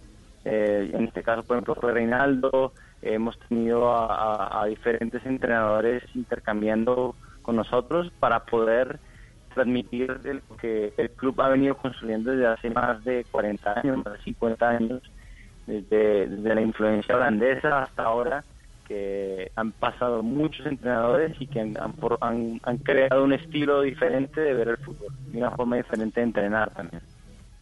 Muy bien. Poti, un abrazo. Muchas gracias por acompañarnos aquí en Blog Deportivo hasta ahora. Un abrazo para todos. Nelson, eh, ¿el Poti alcanzó a jugar fútbol profesional? Sí, sí, cierto que sí. Ahí viene a- corriendo Nelson. Nelson. Ahí viene. El pote Ah, alcanzó a jugar sí, fútbol sí, profesional. está- estaba por, Iba a hablando con el pipí. Pote por, la- por la- Sí. por el interno. Javier, Usted estaba- sí, él, usted él está- alcanzó a jugar. Usted estaba haciendo, usted estaba haciendo la higuita fuera del puesto. sí. No, estaba, estaba, iba a recibir la llamada con el pote, a terminar de hablar Sí, con él. fuente, Efectivamente, él jugó en Uruguay, Javier, lo llevó el Ah, sí, técnico. Mujica. Estamos, habla- estamos hablando del hijo del Chiqui García. Sí, de Juan Carlos, que era de arquero. Juan Carlos, el pote, sí, sí, sí. sí. Sí, tenía buena talla, lo que pasa es que no se quiso quedar en Colombia porque pues usted sabe que era el hijo del Chiqui, entonces no iba a tener tanta de pronto exposición, entonces prefirió ir a jugar al fútbol internacional, concretamente a Uruguay, llevado por Juan Martín Mujica, quien había sido técnico de Millonarios en el, por ahí en los años ochenta y pico. Luis Alberto Sí. fue el volante y el pote fue el arquero. Eso es correcto. El pote fue el arquero. Hablando de los Así hijos es. del Chiqui García. Y que no le van a meter los sustos a Nelson, don Javi. 3 de la tarde, dos minutos. Este es Blog Deportivo. Estamos en Blue Radio. En estos tiempos de cuarentena, no se enrede del aburrimiento. Aquí está, desenredes en la red, Blog Deportivo. Consejos en las relaciones amorosas en Blog Deportivo.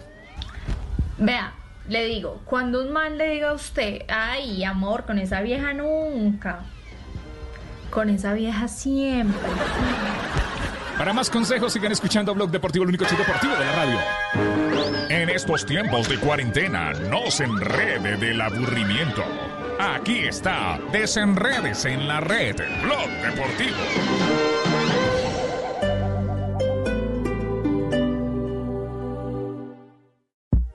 Evita saludar de beso o dando la mano, así reduciremos el contagio. En Transmilenio intensificamos las jornadas de limpieza y desinfección de buses y estaciones.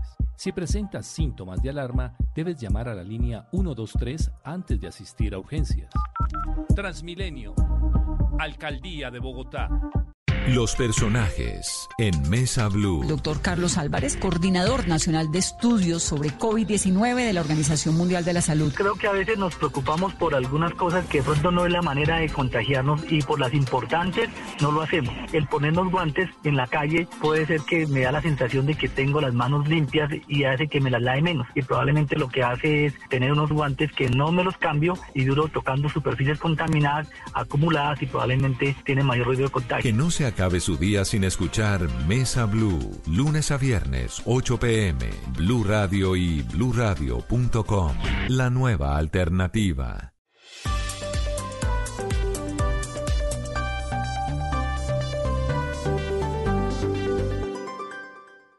En Blue Radio, un minuto de noticias. 3 de la tarde, 5 minutos, las noticias en Blue Radio. Mucha atención porque este, fue, este puente festivo también habrá toque de queda en Soacha. Adicionalmente, las autoridades de este municipio aplicarán una restricción en la autopista sur y no podrán circular vehículos particulares. Los detalles los tiene Camilo Cruz. Las autoridades de Soacha ya preparan el decreto para establecer este toque de queda que irá del viernes a las 6 de la tarde hasta el martes a las 4 de la mañana, en donde adicionalmente de restringir el paso y la circulación de los habitantes del municipio, no se permitirá la apertura de locales comerciales. La alcaldía municipal contempla adicionalmente restringir el paso de vehículos por la autopista sur. Se dispondrán de controles desde el sector de Bosa de la estación y hasta el sector de Chusacá en el peaje. Las autoridades han confirmado que solo se permitirá el paso de vehículos por la autopista sur si están dentro de las excepciones del gobierno nacional. Camilo, gracias. Reiteramos entonces, fin de semana, este fin de semana puente festivo, habrá toque de queda en Soacha y se aplicarán restricciones en la autopista sur para vehículos particulares. En otras noticias, el Consejo de Estado condenó a la Fiscalía a pagarle más de 526 millones de pesos a un sargento retirado del ejército y a su familia luego de que este hubiera sido detenido y señalado de haber pertenecido a grupos paramilitares. La historia con Juan Esteban Silva. Pues el demandante permaneció recluido en la cárcel durante dos años y ocho meses luego de que se le impusiera medida de aseguramiento por el delito de concierto para delinquir en concurso con tráfico de armas y paramilitarismo. Tras la determinación de la justicia de haberle otorgado la libertad condicional a un juzgado en Bogotá que conocida del proceso lo declaró inocente de los cargos, un fallo que fue emitido el 11 de febrero de 2004. El caso llegó a manos de la Fiscalía que apeló el fallo a fin de que se revocara la sentencia y el Consejo de Estado confirmó la condena contra la Fiscalía, considerando que la entidad impuso la medida de aseguramiento sin tener indicios graves que le ofrecieran algún grado de certeza sobre la pertenencia del demandante a los grupos paramilitares. Gracias, Juan Esteban. 3 de la tarde, 7 minutos. La ampliación de estas noticias en blurradio.com. Continúen con Blog Deportivo.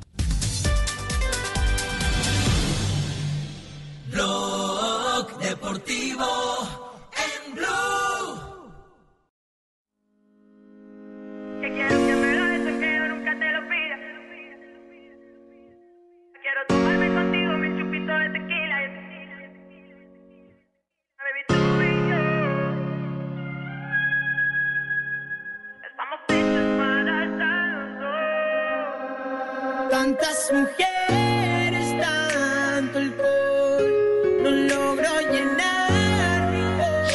las 3 de la tarde, 7 minutos. Este es el único show deportivo al aire, Blog Deportivo en Blue Radio. Bueno, estén atentos porque viene otra más del doctor Gabriel Ochoa Uribe que nos pone a pensar y a, y a discutir aquí en Blog Deportivo. Estamos reviviendo una entrevista que hizo Jairo Chávez Ávila, periodista, eh, lo, fue compañero nuestro en RCN mucho tiempo, está pensionado, pero creo que sigue vinculado al ciclismo. Una excelente Sí, charla sí. que tuvo con el doctor Gabriel Ochoa Uribe. Eh, decía sí, sí que, sigue, sigue. Sí, todavía, claro, todavía está en las transmisiones, es enviado especial a las carreras en Europa, sigue, sigue vigente Jairo y es un excelente profesional del micrófono. No, aparte de una maravillosa persona, desde de la gente buena que le deja a uno tanto tiempo de profesiones, eh, indudablemente Jairo eh. Chávez Ávila. Pero escuchen, escuchen esto, escuchen el doctor Ochoa versus Carlos el pibe Valderrama, escuchen. Carlitos, la noche que nos reunimos aquí en el DAN con los muchachos que venían para viajar con nosotros a, a Paraguay, estaba Carlitos, yo lo, yo lo puse. Terminó la charla y papá, papá, papá. Entonces le dije, Carlitos, quédate que voy a charlar un ratico contigo. Ah, sí, médico, ¿cómo no? ¿Cómo estás? Bien, bien, bien. Te admiro, estás jugando muy bien. Ha sido un factor importante este Cali. Pero tenemos compromiso de Colombia con, con Paraguay, necesitamos ganarlo. Sí, médico, ¿cómo no? Ta. Pero sabes que a mí no me agrada tu pelo. No me gusta verte así. Le decía en eso. ¿Por qué? Porque no sé. No me acostumbré a verte de pelo largo, ni ver a ningún jugador de pelo largo así entortijado. Y yo me dijo, no hay ningún problema, yo me voy. Y le dije, no, Carlos, tampoco es para que te vayas. No me gusta. Si tú lo puedes sacrificar, estupendo. Pues, si no lo puedes sacrificar, pues vámonos. Pues ah, tendrá que ser así. Vámonos, pero sin cortar mi pelo.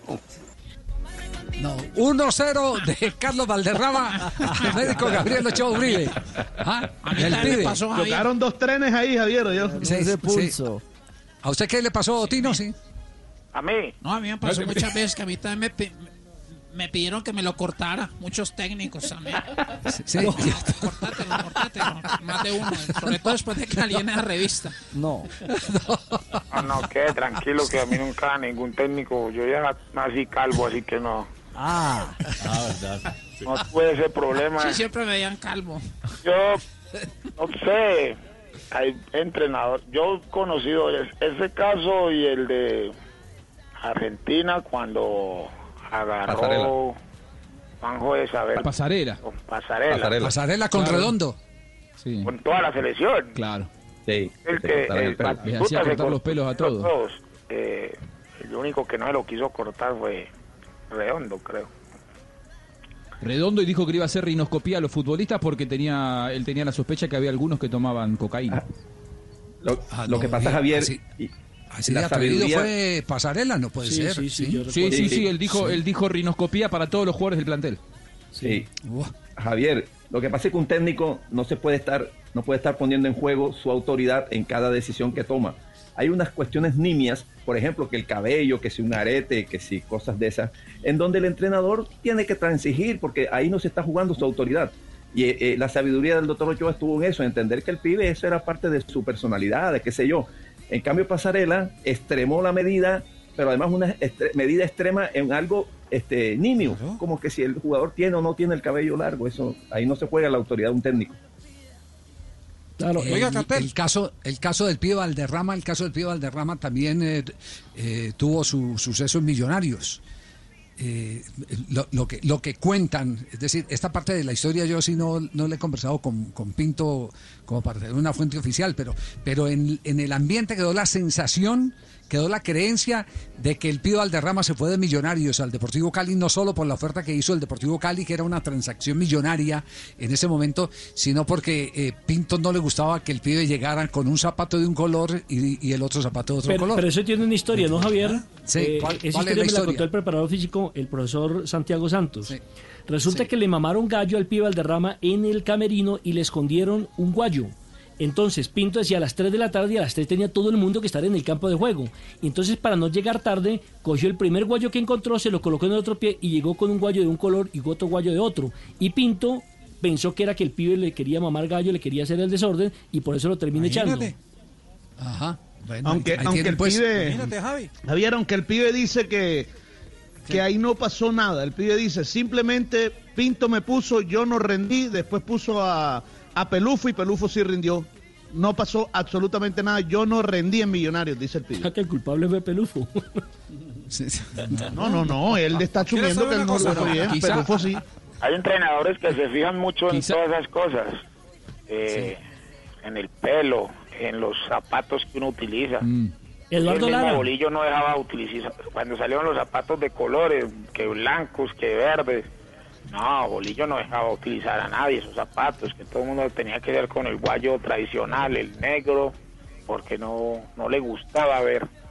No, pero sabe, pero sabe eh, eh, Tino, que eso tiene una una eh, condición, una condición eh, em, visual importante que eh, incluso le investigamos y, y no solo no solo recurrimos a hombres como Oscar Julián Ruiz como árbitro, eh, sino que fue un método que aplicó en la selección Colombia recién llegó José Peckerman. Peckerman, ¿por qué quería medias medias blancas medias. cuando Colombia utilizaba otras medias de otro de otro color? ¿Por qué prefería que los jugadores tuvieran guayos negros?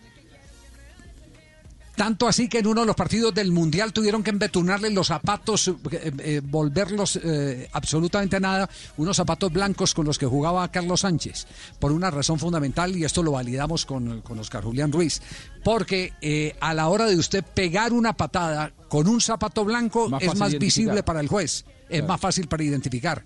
Y la teoría de Peckerman, que un, de Peckerman, que un equipo que tenía tan buen pie, que manejaba tanto la pelota, que la mantenía tanto tiempo, las medias blancas hacían más visible cualquier patada que le dieran. Cuando yo escuché esa teoría, yo llamé a Oscar Julián Ruiz y le dije, venga, eh, Oscar estaba todavía como árbitro internacional, le dije, venga, eh, esto, esto tiene fundamento, esto es verdad, esto es serio. Y dice, claro, claro que es serio. Eso sí es verdad, uno, a uno le facilitan determinadas Buen características en la vestimenta del jugador, le, le, le- le ayuda a tomar las decisiones. Es más fácil ver una patada, por supuesto, de alguien que pega un zapatón, eh, un puntapié con un, eh, con un eh, guayo blanco.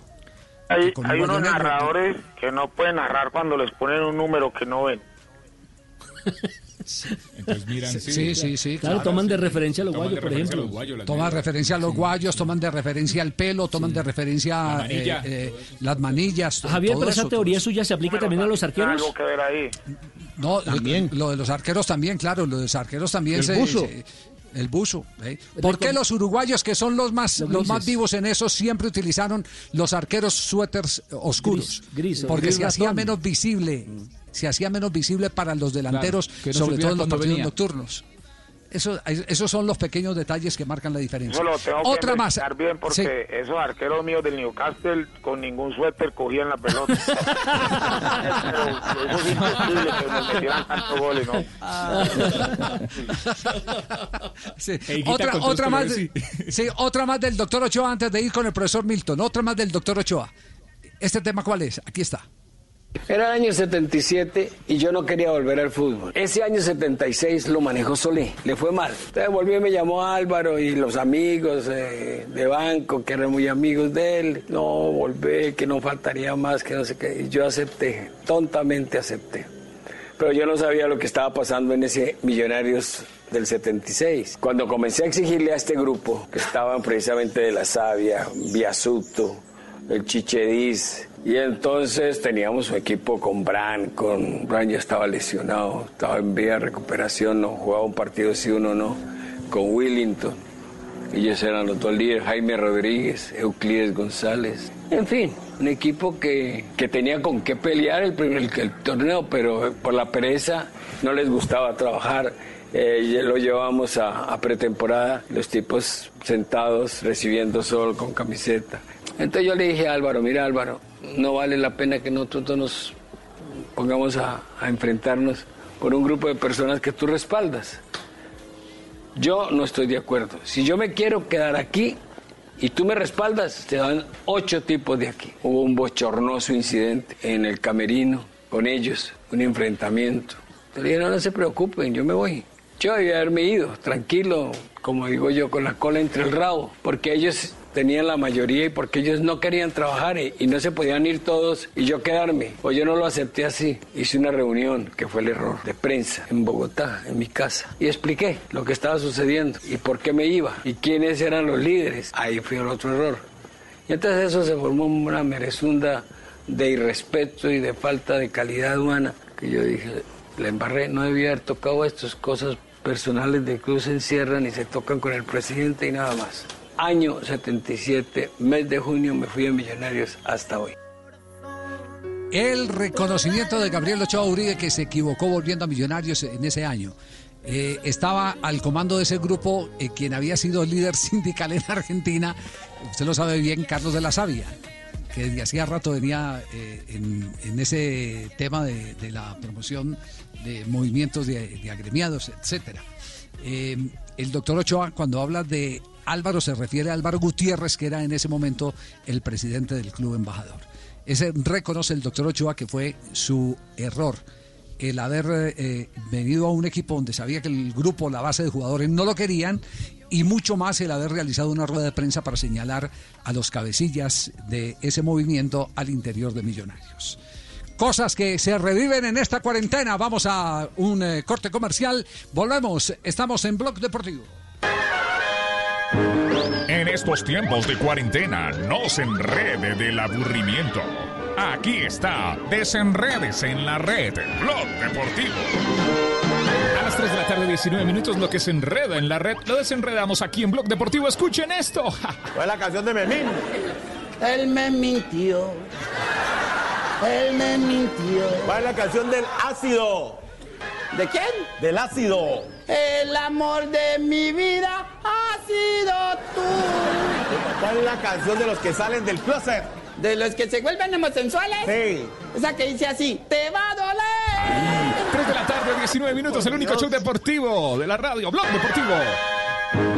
En estos tiempos de cuarentena, no se enrede del aburrimiento.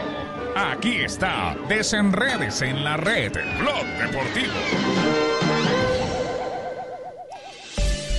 A esta hora, Volkswagen te recuerda que el esfuerzo más grande ya está hecho y te invita a tener paciencia para hacer más amable la cuarentena. Son las... Marino. La 320 en Cali, en Colombia. En todas partes con el doctor Gabriel Ochoa Uribe. Muy bien. Equipo americano. Era un equipo bueno. 320. Blog Deportivo. Y a esta hora continuamos acompañándolos como siempre aquí en Blue Radio con información muy importante para todos nuestros oyentes. Volkswagen te recuerda que el esfuerzo más grande ya está hecho y te invita a tener paciencia para hacer más amable esta cuarentena.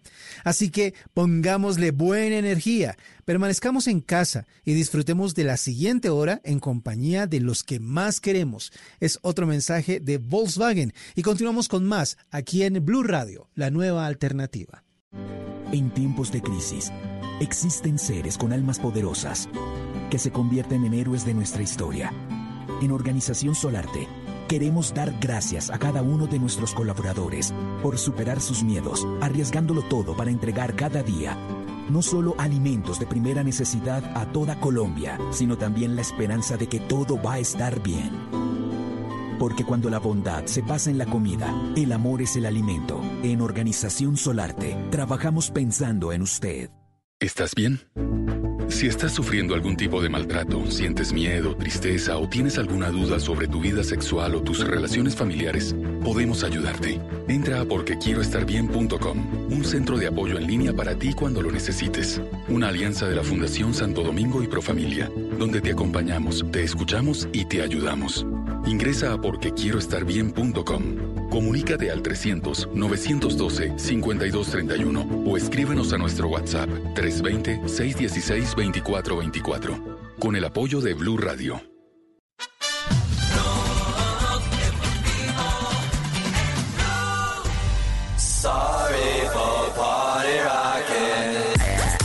Miércoles, miércoles, 3 de la tarde, 22 minutos, Blog Deportivo. Estamos al aire, el único show deportivo.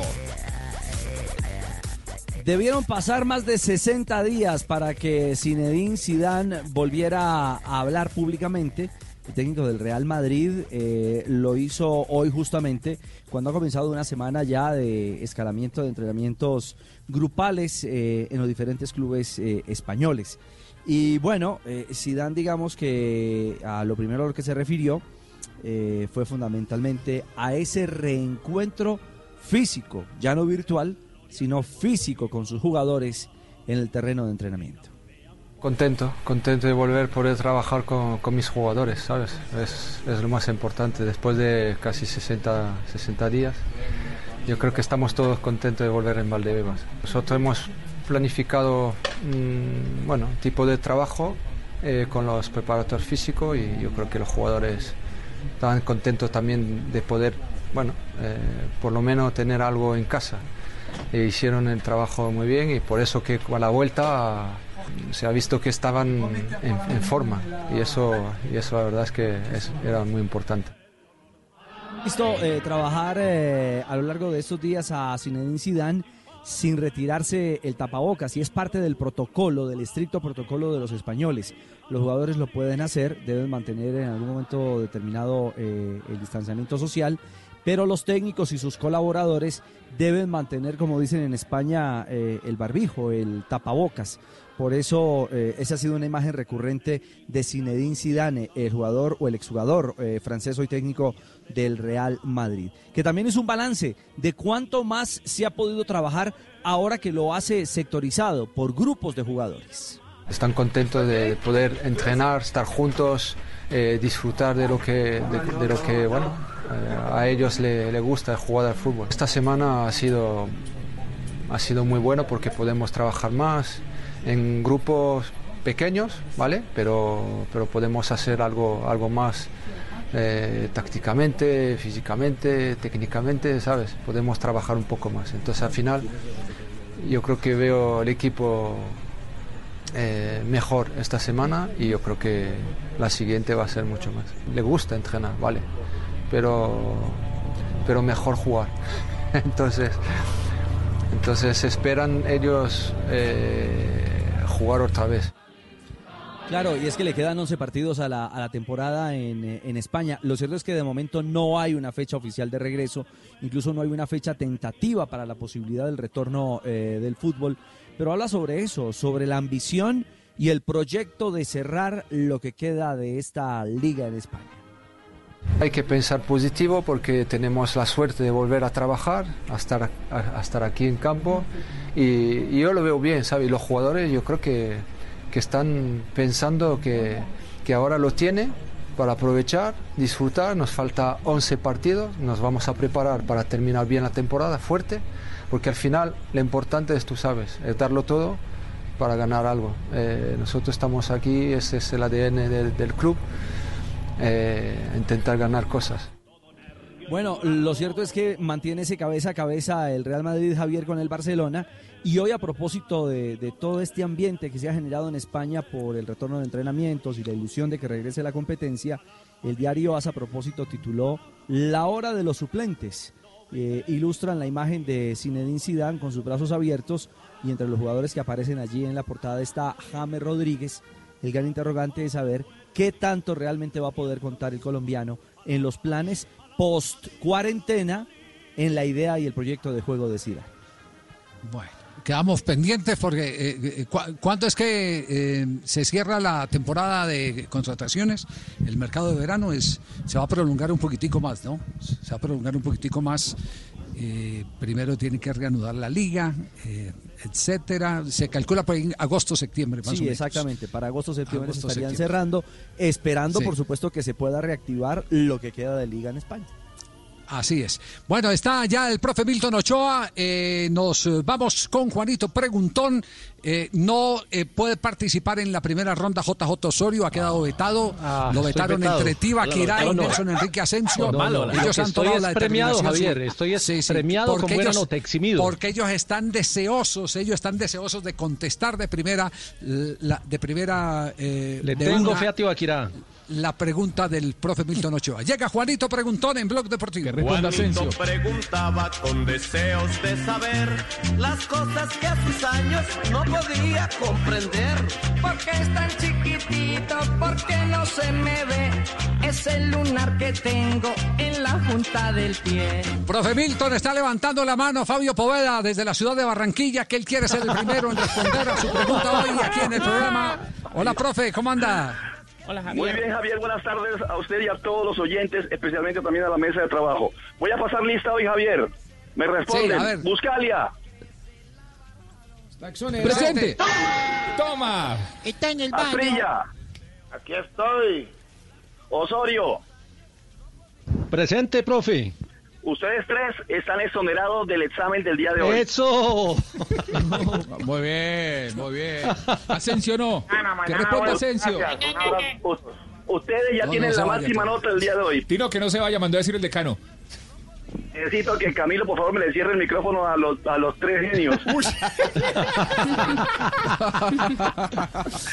que me dejen trabajar. Bueno. pregunta, muy bien. pregunta de hoy, difícil para todos. Sí. Para todos. En la final de la Eurocopa, de la Eurocopa, llevaron un juego de luces.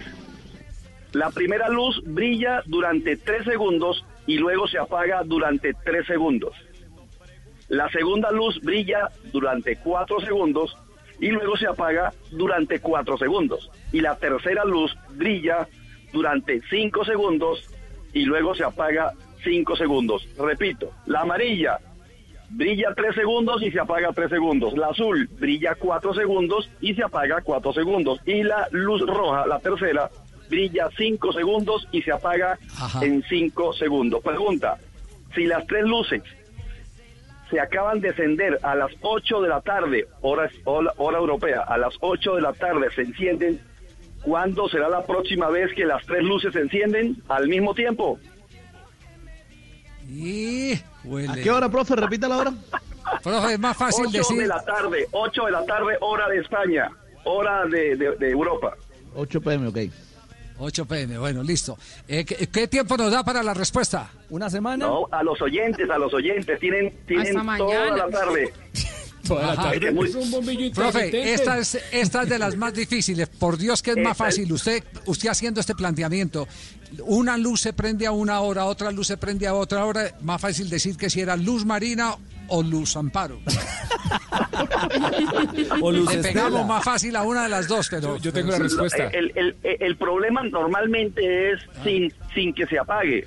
Una se prende cada tres segundos, otra cada cuatro segundos, otra cada cinco segundos. Era muy fácil de responder. Pero aquí la complicación es que se prende y demora el mismo tiempo apagada. Ahí Ajá. hay un, un- un juego matemático que hay que hacer doble operación. Bueno, entonces, entonces ¿en cuánto Oye, tiempo? ¿En cuánto tiempo volvemos? A los oyentes, a todos los oyentes, si tienen amigos profesores, amigos ingenieros, amigos arquitectos, mándenle el WhatsApp, pregúntele. Va a, ser, va a estar ahí en, en nuestras redes sociales. Oye, Javi. ¿Cuáles son las redes sociales? Vol- ¿Volvemos en cuánto? ¿En cuánto volvemos entonces? ¿En 15 minutos, 20 minutos? ¿Nos da así? Javier, no, no, vamos a darle hoy 20 minutos, Javier. 20 minutos y estamos en Twitter con eh, numeral Juanito Preguntón y nuestro Twitter, arroba blog deportivo. Estamos en redes y te acompañamos en esta cuarentena. Ya- llamemos al gerente de Electrocaribe. Diga primo Cheito, diga primo Cheito, ¿qué quieres? Oye, eh, ¿qué? Esa pregunta ni, ni el gerente de Electricaribe te la contesta, profe. Qué vaina tan difícil, no joda. Si fuera el gerente de- Electricaribe, toca- tocaría colocarla diferente. Tres días hay luz y tres días no hay. Bueno, listo, me, me- me voy a lanzar ya al agua a las Sí, 8 y un bueno. minuto. Hola, pues, ¿qué varón? Pues, ¿te vas a lanzar ¿Ah, al agua?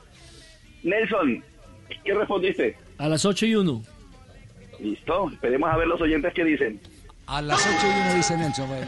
A las 3.31, mientras- entre tanto nos vamos a un corte comercial, a minuto de noticias, volvemos en Blog Deportivo porque todavía nos falta más para esculcar esa entrevista de Jairo Chávez al médico Gabriel Ochoa Uribe. Por ejemplo, ¿por qué retiró el América de Cali en aquella final de 1981 frente al Atlético Nacional?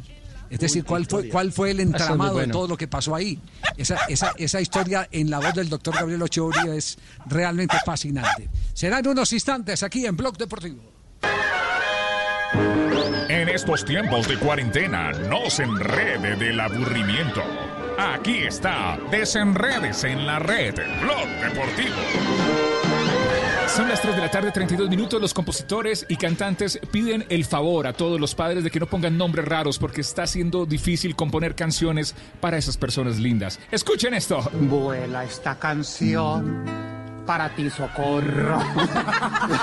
La más bella historia. Oye, Queda rara, ¿sí o no? No suena como tan romántica. Eso ya no es socorro, sino auxilio. Eso lo hace desafinar a uno completamente. O qué tal, por ejemplo, Vos si en vez de- malo, hermano, vos sos malo. No, no, ¿qué tal? Oiga esto. ¿Qué tal si en vez de Alicia, Alicia Dorada fuera así? Óyeme, Yusbani, Yusbani querida, yo te recordaré toda la vida. Oye, ¿Cómo no la va a recordar con ese nombre? Yusbani. Pero ni que era por la parranda y no por el nombre. Mira esto. No, no, no, no va a repetir, repetir más el pali. ¿Cómo es? Yusbani querida, yo te recordaré toda la vida. Oye, Yusbani, Yusbani adorada, yo te recuerdo en toda mi parranda. O mira esta, mira esta. Sa. Carol Brigitte, no tienes, no tienes la culpa de que el niño esté llorando y su padre no cumpla. Camilo, ojo con los nombres. Ahora no le vayan a poner a nadie COVID, por favor. Son las 3 de la tarde, 33 minutos. Escuchas Blog Deportivo.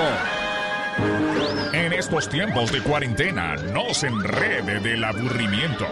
Aquí está, desenredes en la red, Blog Deportivo.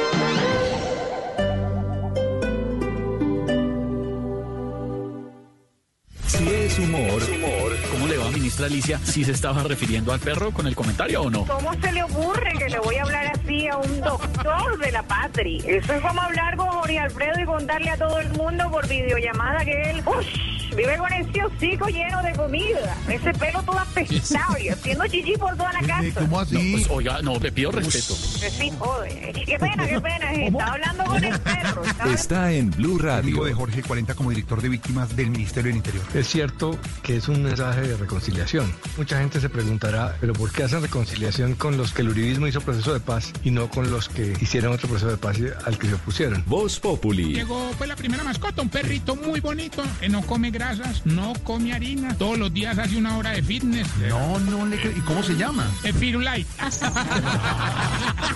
De lunes a viernes desde las 4 de la tarde. Si es humor, está en Blue Radio, la nueva alternativa.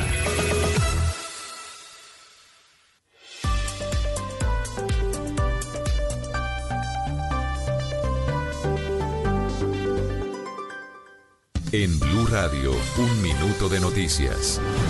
3 de la tarde, 35 minutos. Las noticias en Blue Radio. Desde el Ministerio de Salud confirmaron la llegada de ventiladores a Tumaco y además dieron una fecha estimada de cuándo llegará la nueva planta de oxígeno a Leticia, Amazonas. ¿Cómo es esto, María Camila Castro?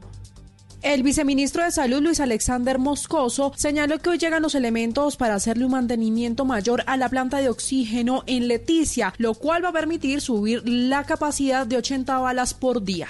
Y en este momento estamos revisando diferentes propuestas para la nueva planta de oxígeno, la planta ya existente. Esa planta se va a demorar por lo menos un mes en ser instalada, por lo cual tenemos que tener el mecanismo alterno. Adicionalmente, Frente a la falta de ventiladores en Tumaco, el viceministro aseguró que hoy llegarán tres ventiladores adicionales para completar cuatro y en los próximos días llegarán 10 más. El proyecto para Tumaco incluye un total de 25 ventiladores. Además, el viceministro aseguró que el fin de semana se instaló una planta de oxígeno en Tumaco y que está operando desde el día de hoy.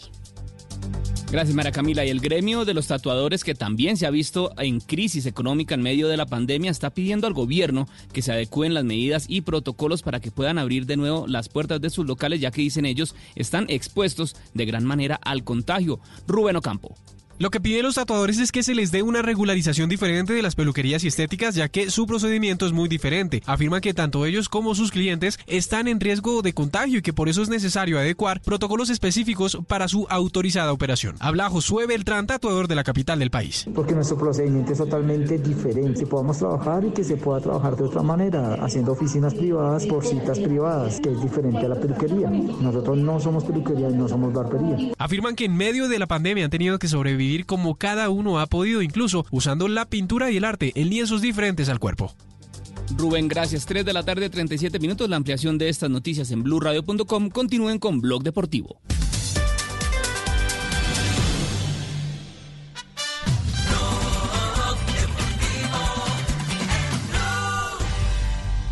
Up with it, girl. Rock with it, girl. Show them it, girl. Bang bang. Bounce with it, girl. Dance with it, girl. Get with it, girl. A bang bang. Come on, come on, turn the radio on. Son las 3 de la tarde, 37 minutos. Este es el único show deportivo. Estamos al aire. Blog Deportivo. Quédate en casa. Mientras don Ricardo Rego nos eh, alista la ronda de noticias, otro episodio con el doctor Gabriel Ochoa Uribe y la maravillosa entrevista de Jairo Chávez Ávila.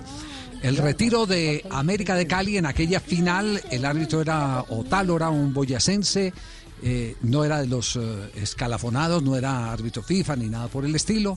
Eh, el único gol del partido creo que fue de Pedro Juan Ibargüen, si no estoy, no estoy mal. Y todo terminó en una bronca tenaz, en una bronca terrible. Aquí está el recuerdo del doctor Gabriel Ochoa Uribe de ese episodio porque América se retiró y todos eh, estamos convencidos que el doctor Ochoa fue el que ordenó el retiro. Pero aquí está la versión del médico Gabriel Ochoa Uribe, el técnico más ganador en la historia del fútbol colombiano. Fue la época que me, ganaron el título el profesor Subeldía en Medellín, con gol de Ibargüen, autogol de Reyes. En el último partido me echaron a Pascutini y a Chaparro. Me lo echaron del terreno de juego a los nueve minutos de juego. Yo me quedé con nueve hombres y me tocó aguantarme el partido con 1-0, 1-0, 1-0. Y al final pues me ganaron el partido, montó un penalti, Cueto, que no hubo penalti, González Aquino se le vino detrás, detrás, detrás persiguiéndolo y se le frenó en seco en el área Cueto. La pelota siguió rodando y González hizo el contacto y ¡pac! lo tiró. O lo tiró, no, se chocó con él y ¡pum! penalti. Y qué lío tan berraco, hermano. Y penalti, y penalti.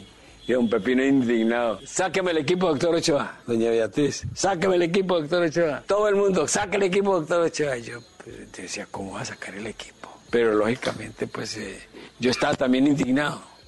Los muchachos, no, no seguimos. Total, ya estamos perdidos 1-0, nos ganan. Hasta que al final Pepino presionó y dijo, saque el equipo ya, doctor Ochoa. Lo sacamos. Qué lío tan macho. Cobraron el penalti sin equipo ahí en el campo. Ese fue el famoso Otálora, aquel famoso árbitro pícaro, hermano, desafortunadamente estaba tocado económicamente. Después lo supimos. Ahí tienen pues el doctor Gabriel Ochoa Uribe, pensamiento de la mesa sobre lo dicho por el médico Ochoa, JJ. Pues mire, Javier, aquí siempre se había dicho que había sido una pataleta de Ochoa porque iba perdiendo el partido y que finalmente no había tenido la gallardía. Fue lo que se dijo aquí durante muchos años en Medellín, luego de ese retiro del América en eh, medio del partido. Esta es otra versión Sí. y lo deja uno pensando. A mí, me, a mí me pone a pensar el tema, porque yo no, no Es recuerdo bien es el que arbitraje de ese día, pero, pero esos arbitrajes de esa época eran dudosos. Eran, no, eran eh, te- eh, temas muy espinosos, eh, los temas arbitrales de esa época. No sé, Los ¿alguien tiene 80 una, una reflexión bravos. adicional, no? ¿Ah? Pues, ah, Javier, qué que no memoria. Primero, ah, vale la pena eh, valorar la, la memoria. El doctor Ochoa, ¿cuántos años tiene, Javier? 90. ma- No, no, no, pero esta no es una entrevista. pero esa ahorita, entrevista es vieja. sí, Castel. Ah, Esta extraña Castel, no, no, no, Castel. sí, sí, sí, sí. Extraña No, no, no. Yo por eso, pero eso me Es que me quedaba admirado de la memoria este, tan Es- prodigiosa. Recuerda ellos es de hace- eh, detalles, es de hace 13 nombres. años. Ah, bueno, con razón. De hace 13 años. No, Castel, hombre. Pero, pero no, Castel. Castel, pero, pero, a ver, Castel, pero, pero digamos una, una cosa se- seria. De, quienes han tenido el privilegio, porque es un privilegio hablar con el médico Gabriel Ochoa Uribe, de conversar con Bien. él últimamente, quedan asombrados de la lucidez del médico Gabriel Ochoa. Ah, bueno. Lo vi, Quedan Javier. asombrados de la lucidez. Sí. El año pasado Sí, yo estuve en la fiesta del nieto, que me invitó Beto, el, el hijo, y, y estuve en la mesa con él, con la esposa. Sí, ¿y cómo lo notó? No, está perfecto. Sí. No tiene problema. Habla clarito. esa es parte entonces hablando de- con de la él historia. Toda la noche con él. Sí, sí. Esa es parte de la historia de lo que pasó en ese año de 1981. Bueno, ahí tienen pues entonces la versión del doctor Gabriel Ochoa Uribe, pero más adelante, antes de terminar el programa, vam- vamos a tener eh, en nuestro cierre, eh, por supuesto, vamos a tener eh, también la consideración del doctor Ochoa sobre el mejor jugador de todos los tiempos para él. Para él. Algunos los tuvo como compañeros, como rivales, y otros los tuvo como jugadores eh, enfrentándolos eh, en, en- en las tareas que le correspondían a él, como por ejemplo cuando era técnico de la selección Colombia que vino aquí a Argentina, que nos ganaron con los goles de Pasculi. De Pedro Pasculi. Pasculi era que llamaba, ¿cierto, eh, Juanjo? Sí, Pasculi. Pedro Pablo Pasculi.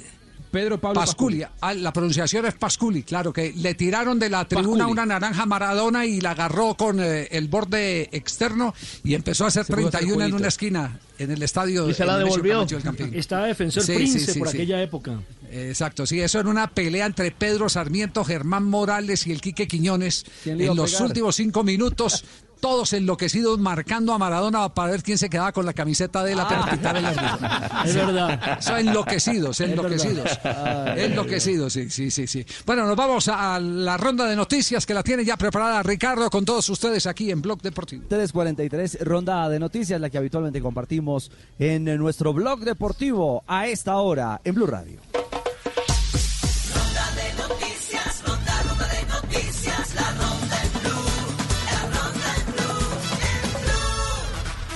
Atención que Portugal aprueba nueve estadios para concluir lo que resta de la liga. La Dirección General de Salud ha dado el visto bueno a nueve estadios lusos para que se disputen en ellos los 10 partidos que restan para concluir la Liga Portuguesa de Fútbol, paralizada desde la primera semana de marzo a causa del COVID-19 y que regresará el 4 de junio.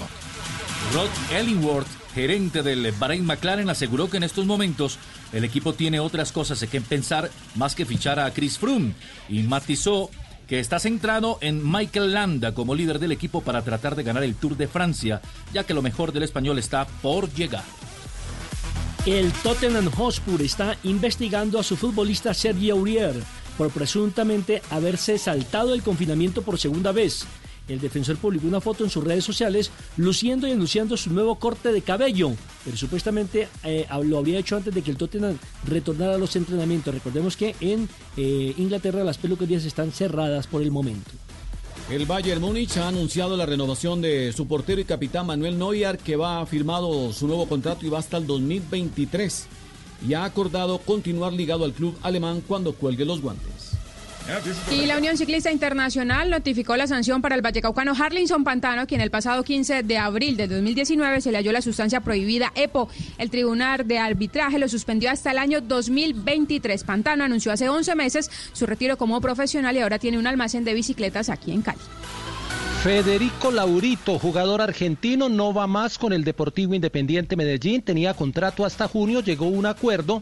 Dice que su futuro está en el fútbol asiático. Llegó en enero, jugó dos partidos, le mostraron una amarilla y no hizo goles.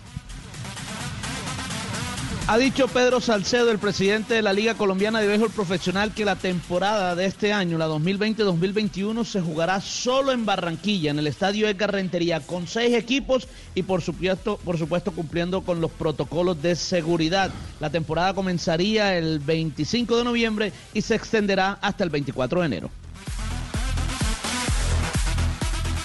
Salir del confinamiento es lo que en este momento todos los dirigentes deportivos en el mundo están intentando ver cómo lo hacen. Bueno, en el fútbol argentino la estrategia es aparentemente llevar la actividad a las provincias del norte en donde hay muy poco nivel de contagios o en la mayoría de ellas ni siquiera hay un solo caso. Esa sería la estrategia, obviamente para dentro de un par de meses se estima que a lo sumo y de manera optimista a mediados de agosto podría volver el campeonato en Argentina.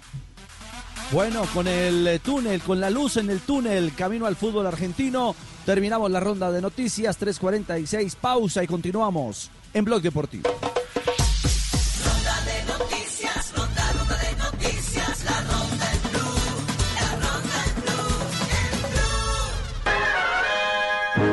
en. En estos tiempos de cuarentena, no se enrede del aburrimiento. Aquí está, desenredes en la red, Blog Deportivo. Son las 3 de la tarde, 46 minutos. Lo que es viral. Escuchen esto. Lamentable lo que ocurrió en la ciudad de Cartagena.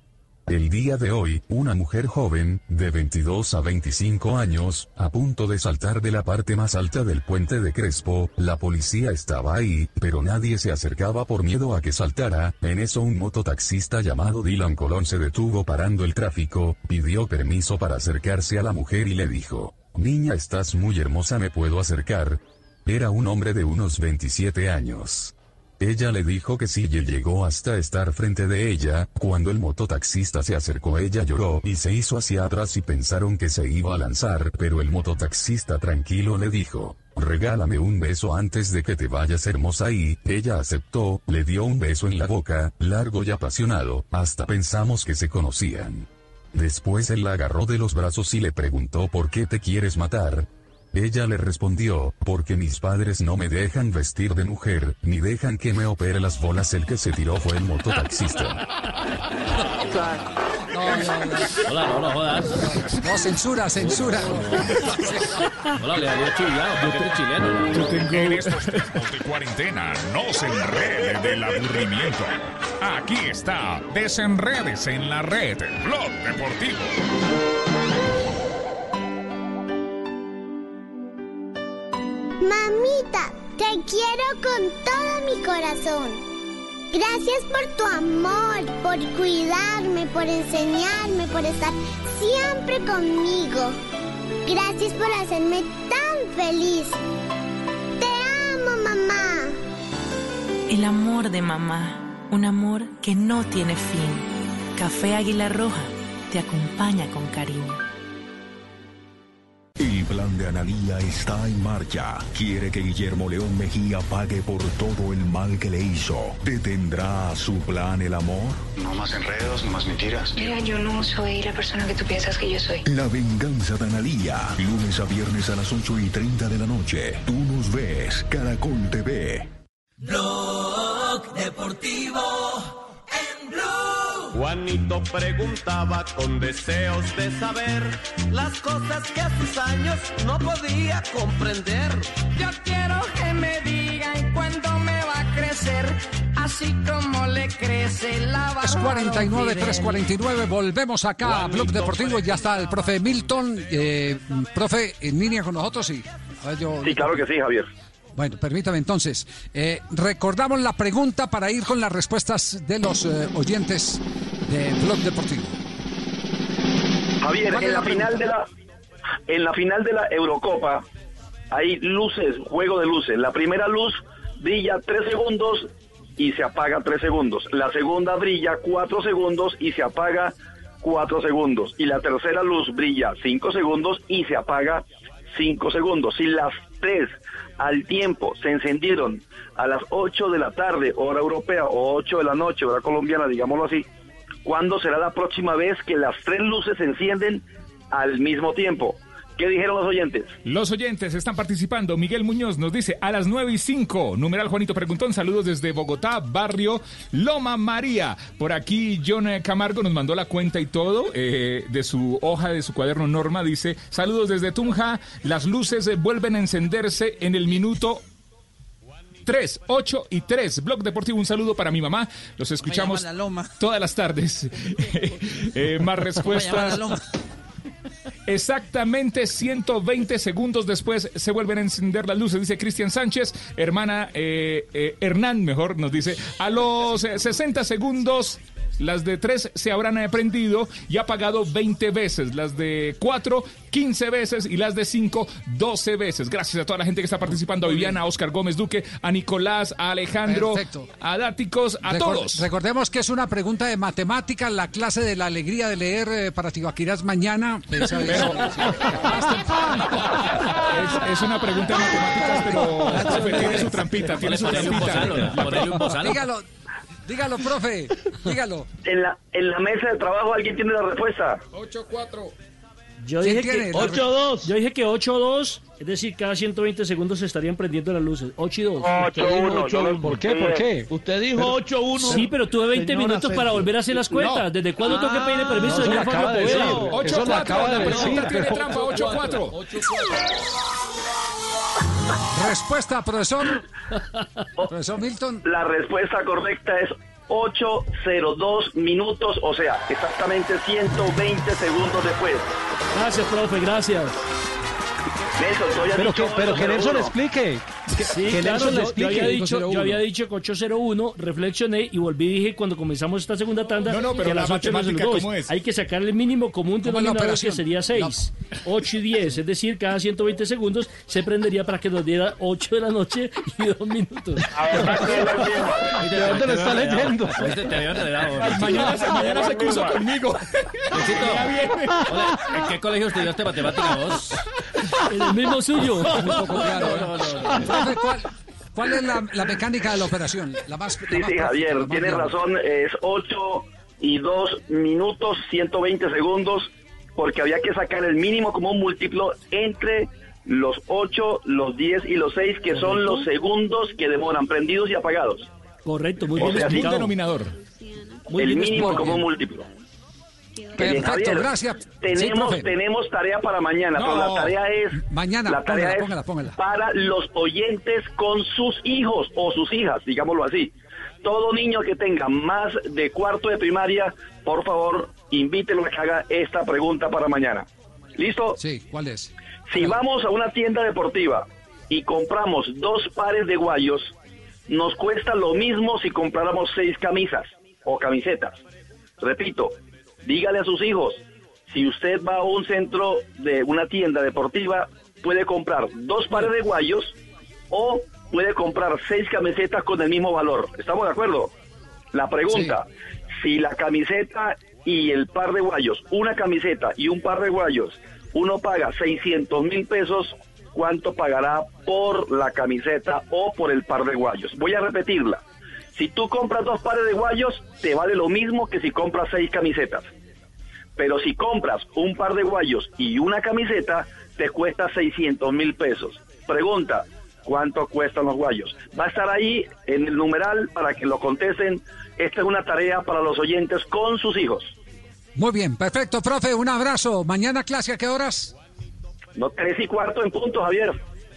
No, no, no. No, eh, la de saber eh, noticias, ah, No, no, no, no, no, no, no, no, no, no, no, no, no, no, no, no. Lleva, dame para que lleve. Ponga clase de, de educación física más bien, hola. Mañana tenemos clase, Javier, de 8 a 12 en la primera tanda, con chicos de primaria de 8 a 10 y de bachillerato de 10 a 12. Y también por la tarde, en Blog Deportivo, a las 3 y cuarto de la tarde.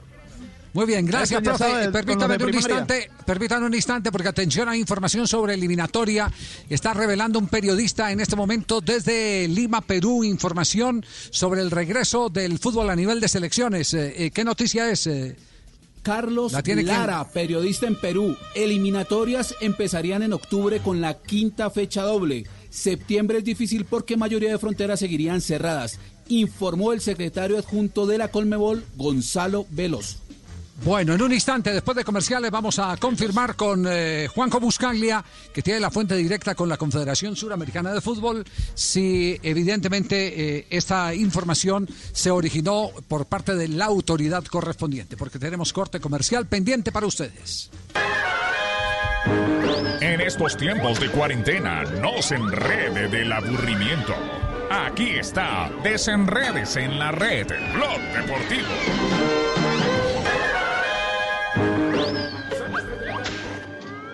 A ver, gracias. Son las 3 de la tarde, 55 León, minutos. En el, león. espere, espere, espere, espere, el único show. de- esperen, el único. co- Ah, no, Ah, tan bueno. tranquilo. 3.55, el único show deportivo de la radio. Y este desenrede se viene desde Argentina a petición del corresponsal. A ver. Un león se comió un jabón. ¿Y? Ahora espuma. Dios santo, 3.56, perdí mi sección. Chao. Justo focalicero. Estos tiempos de cuarentena, no se enrede del aburrimiento. Aquí está, desenredes en la red, Blog Deportivo. Estás escuchando Blue Radio. Es hora de volver al trabajo desde casa. Demostremos que estando lejos estamos más conectados que nunca. Es tiempo de cuidarnos y querernos. Banco Popular, siempre se puede. Hoy enseñar significa aprender nuevas formas de llegar a cada estudiante. Y esto es lo que están haciendo miles de profesores para seguir acompañando a nuestros hijos. Hoy, con gestos como estos, nuestros profesores han hecho de este día un día extraordinario. Tú también lo puedes hacer. Banco Popular. Hoy se puede, siempre se puede.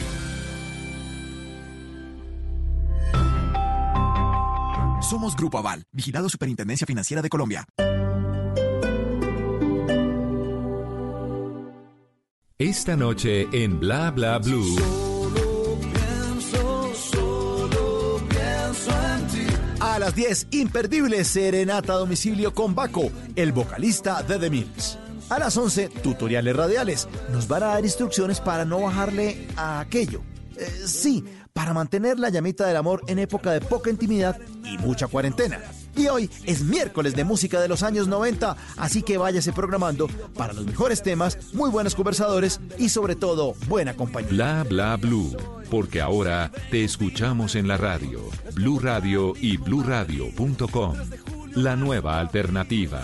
Debo hacer una nueva canción, aunque no sea Cuando creíamos que teníamos todas las respuestas, de pronto cambiaron todas las preguntas. Mario Benedetti. Blue Radio. La nueva alternativa.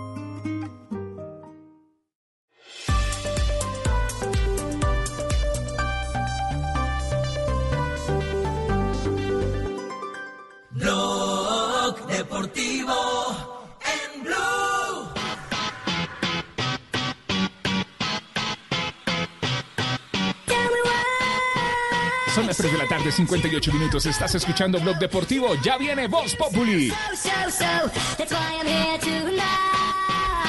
Ya tenemos alguna información de Confederación Suramericana de Fútbol, Juanjo, sobre el trino que acaban de despachar de, Sí, de. Lima con el retorno en octubre de la eliminatoria. Una más de las informaciones de cuarentena. Yo creo que entramos en esta etapa y muchos periodistas lo que, lo que buscan es eh, generar noticias que no tienen necesaria que ver con la, con la realidad. Eh, nunca, porque además que si uno lee el, el, el tuit de Carlos Lara Porras, eh, esto puso el colega peruano, lo pone entre comillas como que es un textual de, de Gonzalo Belloso. Bueno, al menos dijo bien el cargo, es secretario adjunto de, de la presidencia. Pero nunca Gonzalo Belloso, me comuniqué con él cuando leí este tuit y me dijo, no hablo hace más de 10 días. Y le digo, ¿querés salir a, a desmentirlo en el en, en blog deportivo? Me dice, yo no puedo salir a desmentir a cada uno de los periodistas en el continente que inventa noticias. Así que esta noticia no tiene ningún tipo de asidero, no tiene ninguna relación con la, con la realidad, Javi. Ah, perfecto, entonces queda claro el tema. Se mantiene septiembre. Se mantiene septiembre como fecha de Salvo que la realidad Eh, marque lo contrario.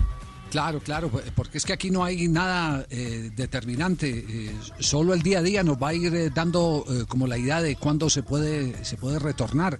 Hay todavía unos casos muy críticos, el de Ecuador y el de Brasil, que no sabemos qué va a pasar eh, si de aquí a septiembre eh, u octubre tengan. Y Chile está también ardiendo, la ¿eh? situación. Chile está Ah, complicado. y Chile, claro, Chile, Chile eh, eh, llegó el, el rebrote en Chile. Sí, claro. El tema no, es, no, no está fácil, hay que estar ahí pendientes. Javi, en las Sí. últimas horas, en eh, 24 horas en Brasil, más de mil muertos. Es decir, el tema cada vez se ve más complicado, por lo menos en Es- Brasil, es- igualmente.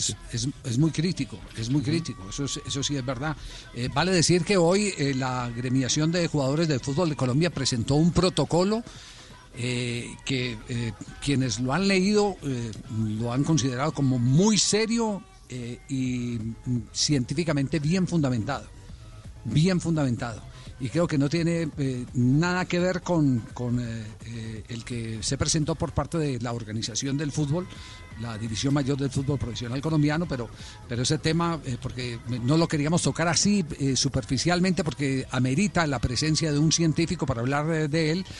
Lamentablemente la persona que habíamos, que habíamos citado no ha sido posible el que pueda eh, atendernos porque está en otras obligaciones y es eh, una de las personas que participó en la elaboración de este protocolo para el regreso del fútbol.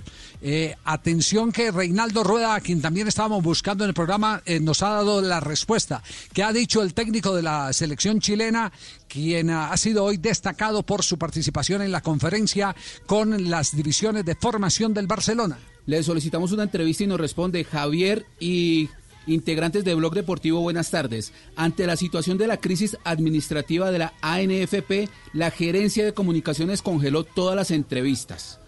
Agradezco mucho que se hayan contactado conmigo.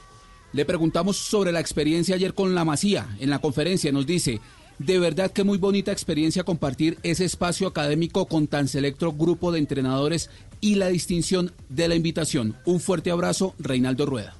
Muy bien, recibimos entonces la comunicación que agradecemos del técnico de la selección de Chile, a quien eh, queríamos tener acá en el programa para que nos contara la experiencia de poder compartir con la gente de la Masía del Barcelona.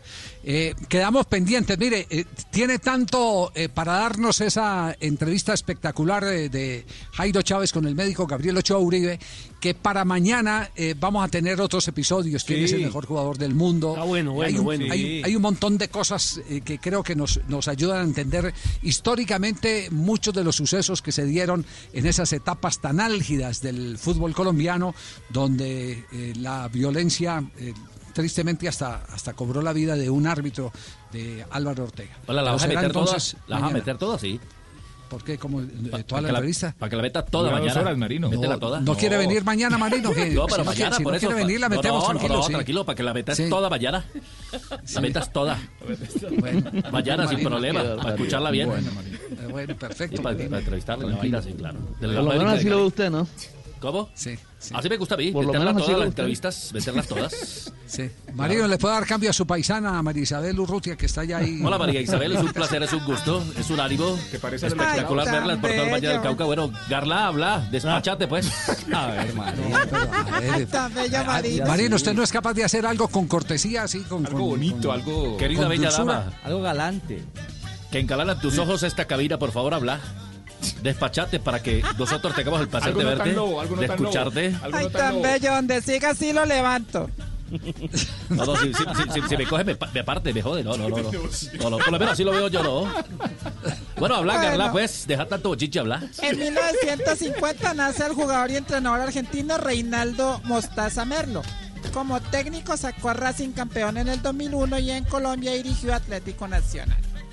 En 1981 nace el arquero español Iker Casillas, quien ganó cinco ligas y tres Champions League con el Real Madrid.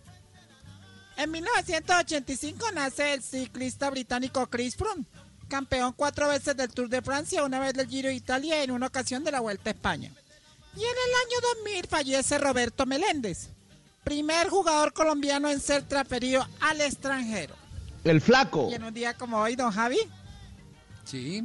iban pasó? a, a operar a un viejito de la próstata. Y entonces la enfermera le dijo, señor, hay que operarlo, pero como usted sabe, hay que afeitarlo ahí bien. Hay que hacerle la afeitada, entonces por favor, mucho cuidado. Y el señor le dijo, sí, tranquila. Y entonces cogió así el miembro del señor, así de la puntica, y empezó así a afeitarlo y a moverlo, y a moverlo y a afeitarlo. Sí. Y después el viejito le dijo, no, tranquila, ya puede soltar que el día se sostiene solo. No. Ah, no, no. No, qué vergüenza. Negrita. Qué pena. Qué pena con la Tecnología de Mateo no punta. esté conectado todavía. Hola. Espera, aspiramos a que no esté conectado todavía. No, pero ya, ya, lo, ya lo jubilamos. Ah, pero no, pero dejó a Tarcisio, no, Tarcisio sí, Tarcisio sí inmediatamente sincroniza con ese tipo de apuntes que acaba de dar la negrita. No, no, no, lo mío, lo mío tiene otro nivel. Sí. ¿Qué, ta- qué tan ¿Qué alto es su nivel? De 1 a 10. Eh, 18. Tarcisio.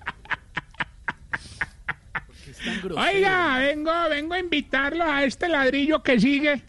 Yo me divierto con ustedes, con el profe y todo, y hago, hago la, el Juanito preguntaba y todo, hermano. Pero ya lo que, lo que sigue aquí después de las cuatro, sí, échense la bendición más o menos. porque- No, téngale fe, téngale fe. ¿A qué hora se pone bueno? Más. Más fe, gallego ya no sabe qué más hacer, hermano. Ya siete años ahí, nada. No, no, no diga eso. Eh. Eh, ojo, ojo, ojo. Oiga, los invito a que conozcan lo que hacemos en el hogar geriátrico, mis últimos pasos. Por ejemplo, allá hay una, una viejita que en su juventud sufría de una enfermedad llamada útero goloso. ¿Ah? Y ahora en su vejez fue diagnosticada con Alzheimer. Lo malo fue que ahora le dio por hacer una lista de los hombres con los que ella se había acostado, así como está Lindsay Lohan. Y Sí, qué sí. pesar, hermano, ya tres días y no ha podido. Ah. ¿Por qué? ¿Por la enfermedad? ¿Por el Alzheimer? No, no, por lo del útero goloso. No. Tarcicio. Eh, los invito para que no se pierdan eh, lo único bueno que tiene este programa. ¿A qué horas arranca usted más o menos para estar atentos? No, pues a la, a la hora que don Jorge diga, hermano, porque él es así, él ¿Están, es pe- así. están peleando? ¿Tienen problemas? No, para nada, no, porque mira, lo, lo único que sí es que... Desahógese, a él- hermano, dígalo, dígalo. a él Aquí se le los que- no, micrófonos porque- de Blog Deportivo abiertos para que se desahogue. Jorge, Jorge se le pega la vaina del fin de semana de la tardeada y eso no ve oportunidad para hablar, hermano. No. No se me pega nada ni la tardeada. La tardeada es el fin de Ah, semana. Llegó, llegó, Jorge, te estaba defendiendo. Siempre, Súbale a Jorge. siempre he estado aquí. Hemos tenido algunos problemas de comunicación, pero aquí estamos. Antes de que llegaras había un vacío muy señor, grande. Lo estoy oyendo Antes de- permanentemente. antes de que llegaras había un vacío muy grande. Ahí estoy, eh, Estaba defendiendo ninguna, ahorita. Ninguna tardeada, señor. ¿Cómo le parece? A lucirse con de don Javier. ¿Cómo así? ¿Se acabó la tardeada? No, no. ¿Qué le pasa? Se extiende, se extiende, se extiende la ¿Dónde, tarde. dónde es la parviada? ¿Parviada dónde No, es? no, parviada, Uy, qué bueno, Ay, ay, qué bueno una parviadita, Un tío, pan, pan de queso de esos ahí. Las extraña, don Javi, las extraña. No, Javi, lo, moja, lo moja uno ahí en el chocolate y todo Uy, eso. Ahí. No, rico. Para los, que, para los que no somos paisas, expliquemos la parveada. Dícese es de todo aquello que Es acompaña el chocolate. No, no es de párvulos, Ah. es de, es de, de- sí. Pero parva No, es el Esteban, pan, ¿no? hermano. Parva es no, no, pa- no, no, no. Todo producto de panadería que pueda acompañar el chocolate se Ah, llama ah, parva. bueno. Las Ah, 11, bueno. Sala. No, Ah, Richie, porque la- chino querido, caramba. no, porque las once no siempre son con chocolate, caray. Es el algo. Ah, Oiga. pero tiene que ir con Ay. chocolate, muy bien. Javi, llámate a Mario Sí. Munera que se haga presente con un alguito bien sabroso. hermano, yo no tengo hermano. Ay, saludo para Mario. Sí, sí, Allá, sí, allá está en el hogar geriátrico feliz hablando ronco allá. Escuchando. Hermano, No, muy no, no, varado, no. muy varado con la llanta, hermano. Sí. El último cuento que echó fue el de la viejita, así como, como la que usted acaba de echar. El último cuento que Mario echó fue el de la viejita. ¿Cuál, cuál? La viejita que vivía ahí al lado del cuerpo bombero, sí. Y que ya después, eh, al paso de los años, ya le dio con el, con el viejito eh, por contar y entonces pasaba doña fulana y el viejito decía, ay, ese cuerpecito fue mío. Y pasaba la otra y el viejito, ese cuerpecito también fue mío. Y después la otra y ese cuerpecito fue mío. Y, y como veían ahí al lado del cuerpo bombero, la viejita toda, toda turdida dijo, no, pero ya ese- todo ese cuerpecito de ahí del lado fue mío. No, no, Javi. No, no, ese es de Mario Munera. Yo, yo doy los créditos de autor. ¿Cierto, Mario? Sí. ¿Cierto, Sí, Mario? sí, Que sí, sí. sí. Ese fue mío, sí.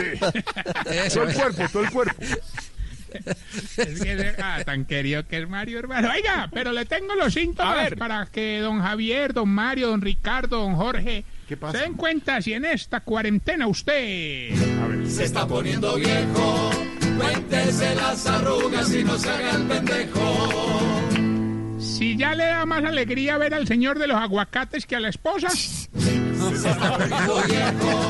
Cuéntese las arrugas y no se haga el pendejo. 1-0. Si le Se cortan las aquí, uñas. pega por aquí. Saludos, doña Carolina. Si le cortan las uñas de los pies no por cariño y no porque ya no alcanza. Se está poniendo viejo, cuéntese las arrugas y no se haga el pendejo. Diga, a veces bajar. cuando ya. Si en los últimos cinco TBTs que publicaron sus amigos en Instagram, usted ya no se ve distinto. Cuéntese las arrugas y no se haga el pendejo. Y si cuando hace el amor es más lo que tiembla que lo que se mueve. Ay, Dios. Se está poniendo viejo, cuéntese las arrugas y no se haga el pendejo. No, no, no, no. A las 4 y 10, como lo manda la hora gallego, llegan los titulares a esta hora con Esteban Hernández en Blog Populi. Colegios regresarán a clases en agosto. Les contaremos cómo será el retorno de los niños a clase y también vuelven las universidades. Ve, los que deberían volver al colegio son algunos ministros de este gobierno porque con lo poco que han hecho van perdiendo el año. Ay,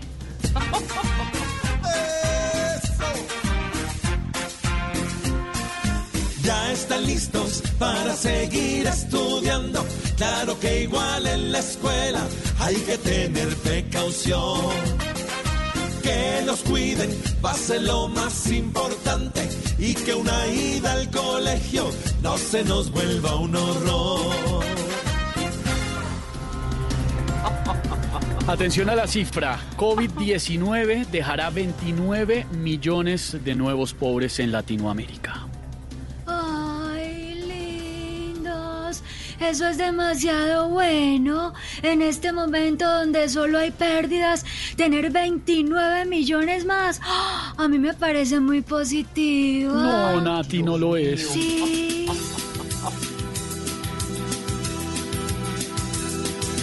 Aquí cada día somos más. Un virus nos tira para atrás.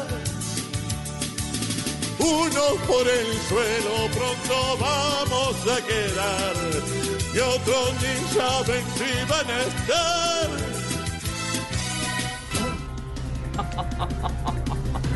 Adultos mayores podrán salir dos horas a la semana. Dos horas apenas. No, pero eh, eso nos demoramos saliendo de la portería al andén. Que sean al menos cuatro horas para que alcancemos a adentrarnos otra vez.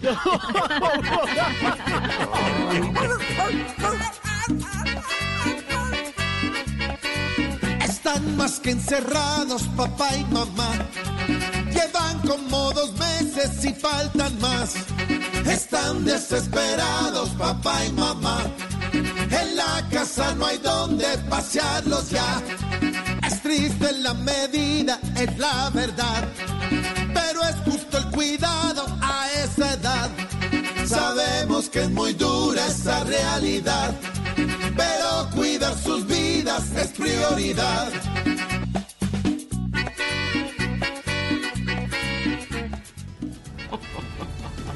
Así vamos iniciando Voz Populi con humor, con información, con opinión, con lo último de estos días, Malú, eh, que hay que seguir muy solidarios, con mucho ánimo, con mucha fuerza, ¿no, Malú? Sí, sí, con mucha fuerza cuidándonos, pero me dio mucha risa Aurorita que se demora dos horas saliendo de la casa. Pero, pero tiene razón, déjeme decirle, Malú, que ese es el sentir de Sí, varios claro. adultos mayores cuando Sí, claro. escucharon la noticia. Dijeron, pero es que nosotros nos toma tiempo desplazarnos. Ay, ay, ay. Pues con esa información y con las voces de Voz Populi, iniciamos esta tarde en este miércoles. Bienvenidos.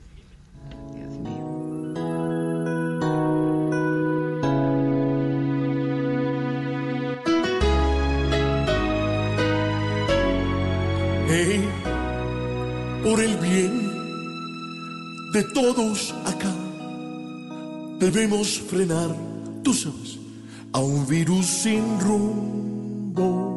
Cada quien podría aportar con sus manos lavar muy bien en un minuto. Unidos, lo vamos a vencer estando unidos.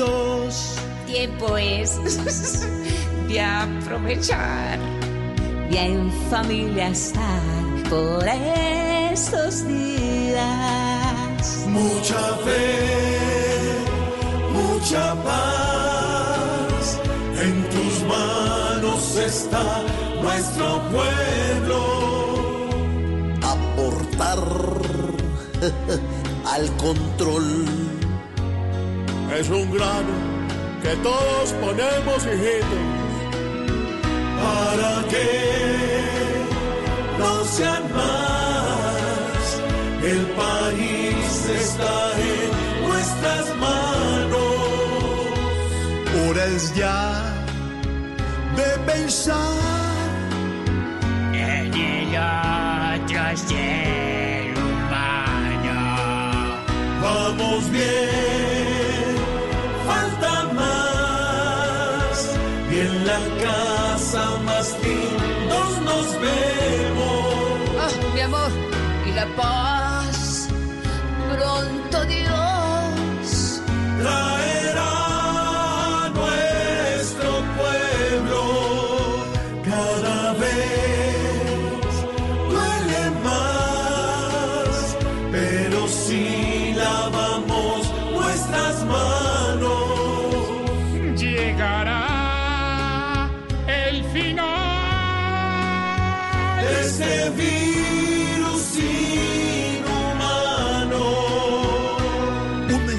corazón y de solidaridad para todos los colombianos en este momento que vive el mundo.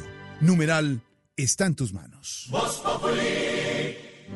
En tiempos de crisis, existen seres con almas poderosas que se convierten en héroes de nuestra historia. En Organización Solarte, queremos dar gracias a cada uno de nuestros colaboradores por superar sus miedos, arriesgándolo todo para entregar cada día no solo alimentos de primera necesidad a toda Colombia, sino también la esperanza de que todo va a estar bien.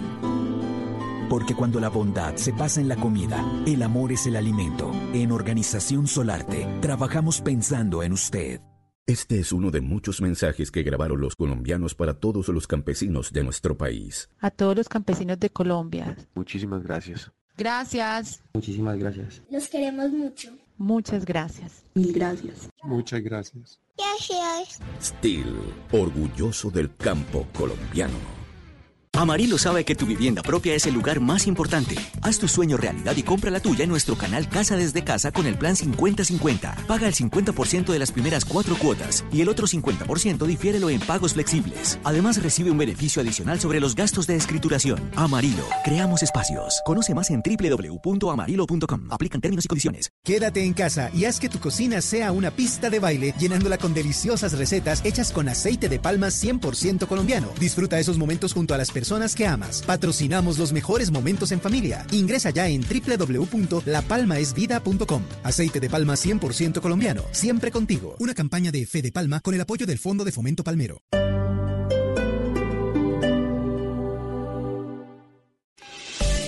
Es hora de cuidarte y proteger tu salud. Comeva Medicina Prepagada presenta la hora. En Blue Radio son las Hola, hola, ¿qué tal? Gordis y gordis de Colombia y del mundo. 4, 18 minutos. Ay, quédense aquí en Voz hola. increíble en Comeva Medicina Prepagada, aprovecha este mes de mayo y afíliate en nuestro programa Oro Plus con las más amplias coberturas. El primer y el doceavo mes paga solo el 50%. Afíliate en comeva.medicina-prepagada.com. Somos mucho más que planes de salud. Aplican restricciones. Vigilados por salud.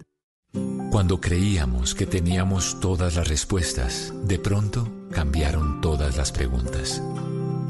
Mario Benedetti, Blue Radio, la nueva alternativa.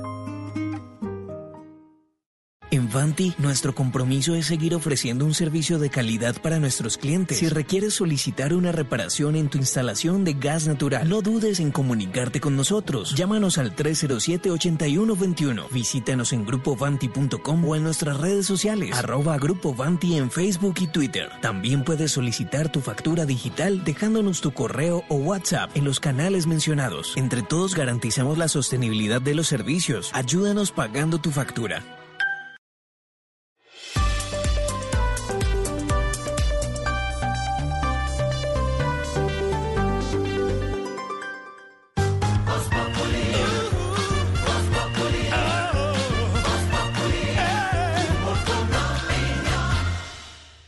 Aquí estamos en Voz Populi acompañándolos como siempre en las tardes y por supuesto... Ay, qué pena.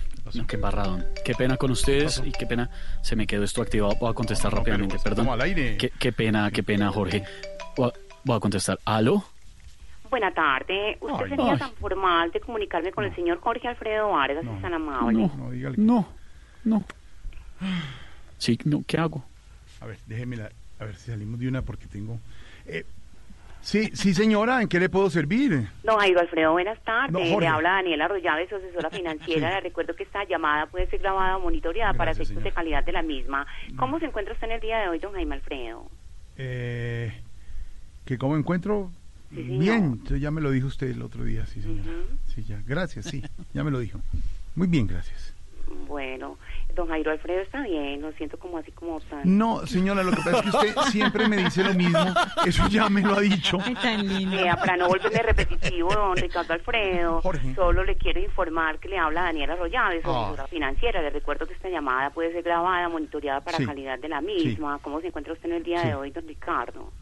Eh, eso ya me lo dijo, doña Ah, sí, perdón, Gladys. perdón. Sí. Es que uno se va volviendo como una grabadora y empieza a repetir las cosas. Uno se va volviendo como una grabadora y empieza a repetir las cosas. lo uno se vuelva, va volviendo como una grabadora y empieza a repetir las cosas. No, señorita, qué pena. ¿Será que me puede repetir, digo, llamar después? Eh, solo le quería afirmar, mm, pues, confirmar y para que sienta un alivito que, que le tengo una sorpresita. Ay, de verdad. Ay, bueno, por fin una buena noticia. ¿Y cuál es el alivio y la sorpresita? ¿Cuál es? Que le voy a colgar ya. No, señora. Pues qué alivio. Qué alivio.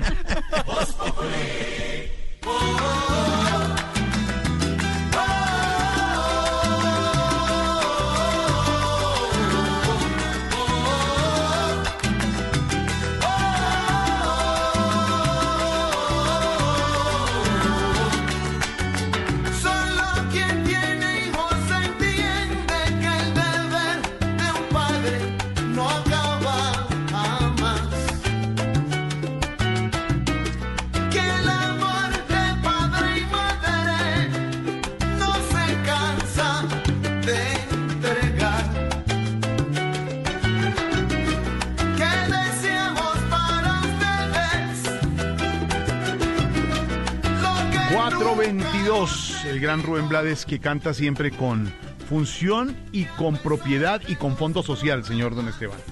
Amor y control, porque habla de lo difícil eh, que puede ser la tarea de ser padres.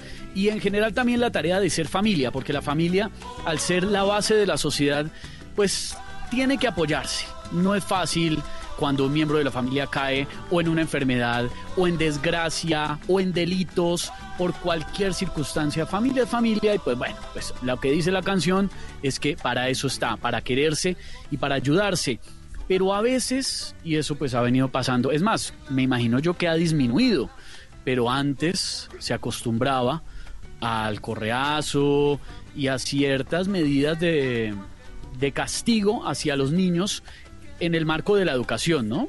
Hay estudios que yo he visto, me parece importante resaltarlos, que demuestran que los niños que reciben castigo físico y humillante, como palmadas, agarrones, cachetadas, que los encierran, tienen más riesgo de sufrir enfermedades en el futuro. El estudio relaciona obesidad, artritis, trastornos mentales con ese tema. Por supuesto, cuando son, uno es el caso, y yo no acá no voy a entrar a justificar si los papás le pegan o no a los hijos. Es muy diferente cuando un, un muchachito, una peladita la maltratan sistemáticamente a cuando de pronto de un día para otro le pegaron una nalgada porque el peladito no paraba de llorar. Sea el que sea el caso, pues hizo la- Colombia- porque hizo la pataleta. porque hizo la pataleta. Eh, entonces, pues en cada familia las cosas son diferentes. Sin embargo, pues el país está hablando de un caso muy particular porque un papá tuvo un fuerte encontrón hace unos años con su hija y eh, le dio una palmada en la espalda luego de que ella perdiera el año por tercera vez y lo llamara, me perdonan los oyentes, y fue... El, eh, el La caso niña es que la perdió justicia- tres veces sí. seguidas el año. Er- Era la tercera. Era, La tercera haga de cuenta, Jorge Alfredo Sí. llegó a la casa por tercera. Papá, me volví a tirar octavo. Y el papá, y el papá le pegó. Y, él, No, y bueno. seguramente hubo un agarrón, una, una pelea, el papá le pega una palmada y eh, al parecer pues ella le devuelve la mala palabra. Pues la cosa se fue terrible, el señor estaba enfrentando seis años de cárcel, pero pues la Corte Suprema eh, determinó que es perfectamente explicable que haya actuado en esas circunstancias y se salvó el hombre. Pero pues abrió, eh, mi querido Jorge Alfredo, pues un debate con el tema de, de- del de pegarle a los hijos, de si todavía se debe o no se debe hacer esa vaina. Eh, marcar el límite, eh, Esteban, y ya vamos a hablar con el padre del dinero sobre eso, entre, entre el castigo físico y el maltrato físico, que es lo que dice la Corte en ese, en ese Eh, caso. sí, Una cosa señor. es el castigo físico y otro el maltrato físico o psicológico.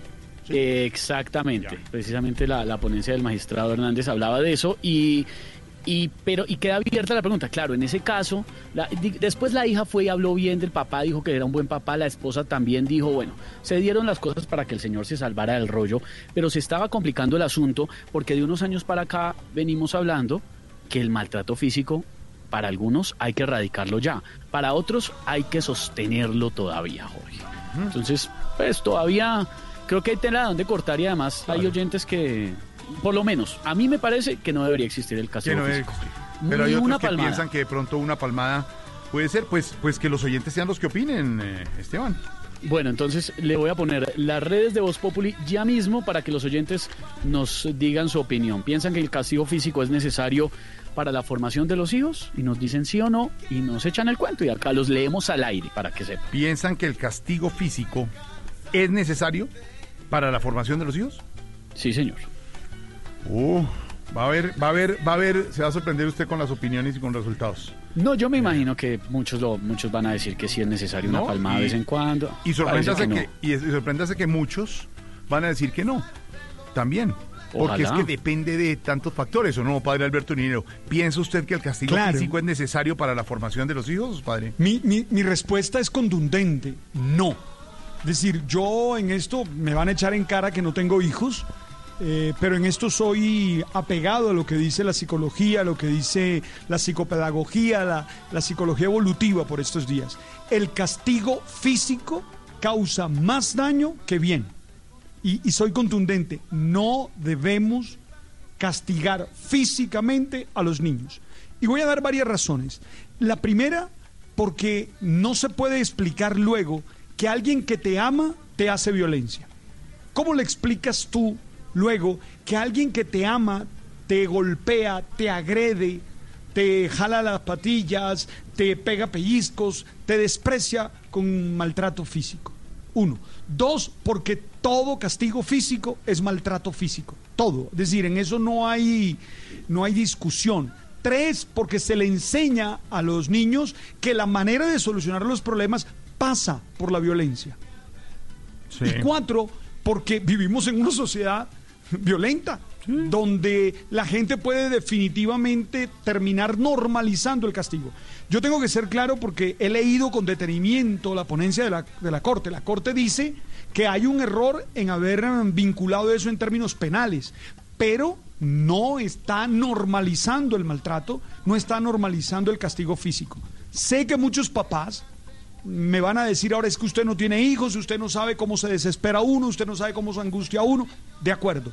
Entiendo todo eso, pero aún así les digo, tienen que tener el suficiente, el suficiente control emocional Sí. Para que no pase eso. Ahora, Jorge Alfredo, si construyen una relación desde la autoridad, desde el respeto, desde la libertad, desde la buena comunicación, desde las buenas sanciones, porque derecho a la corrección sí hay, y claro que tienen que ser corregidos, y claro que hay que decirle eso está mal hecho, y claro que hay que poner Claro. límites, y claro que hay que ponerle sanciones, Claro. y claro que hay que decirle no usa más el celular, no hace esto, no hace aquello, es decir, usted pone los castigos, pero Sí. no nunca agrediéndolo, nunca maltratándolo. Miren, muchos de los problemas que hoy tienen adultos vienen de allá, vienen su baja autoestima, vienen de las palizas que les dieron, sus mm, deficiencia de claro. atención.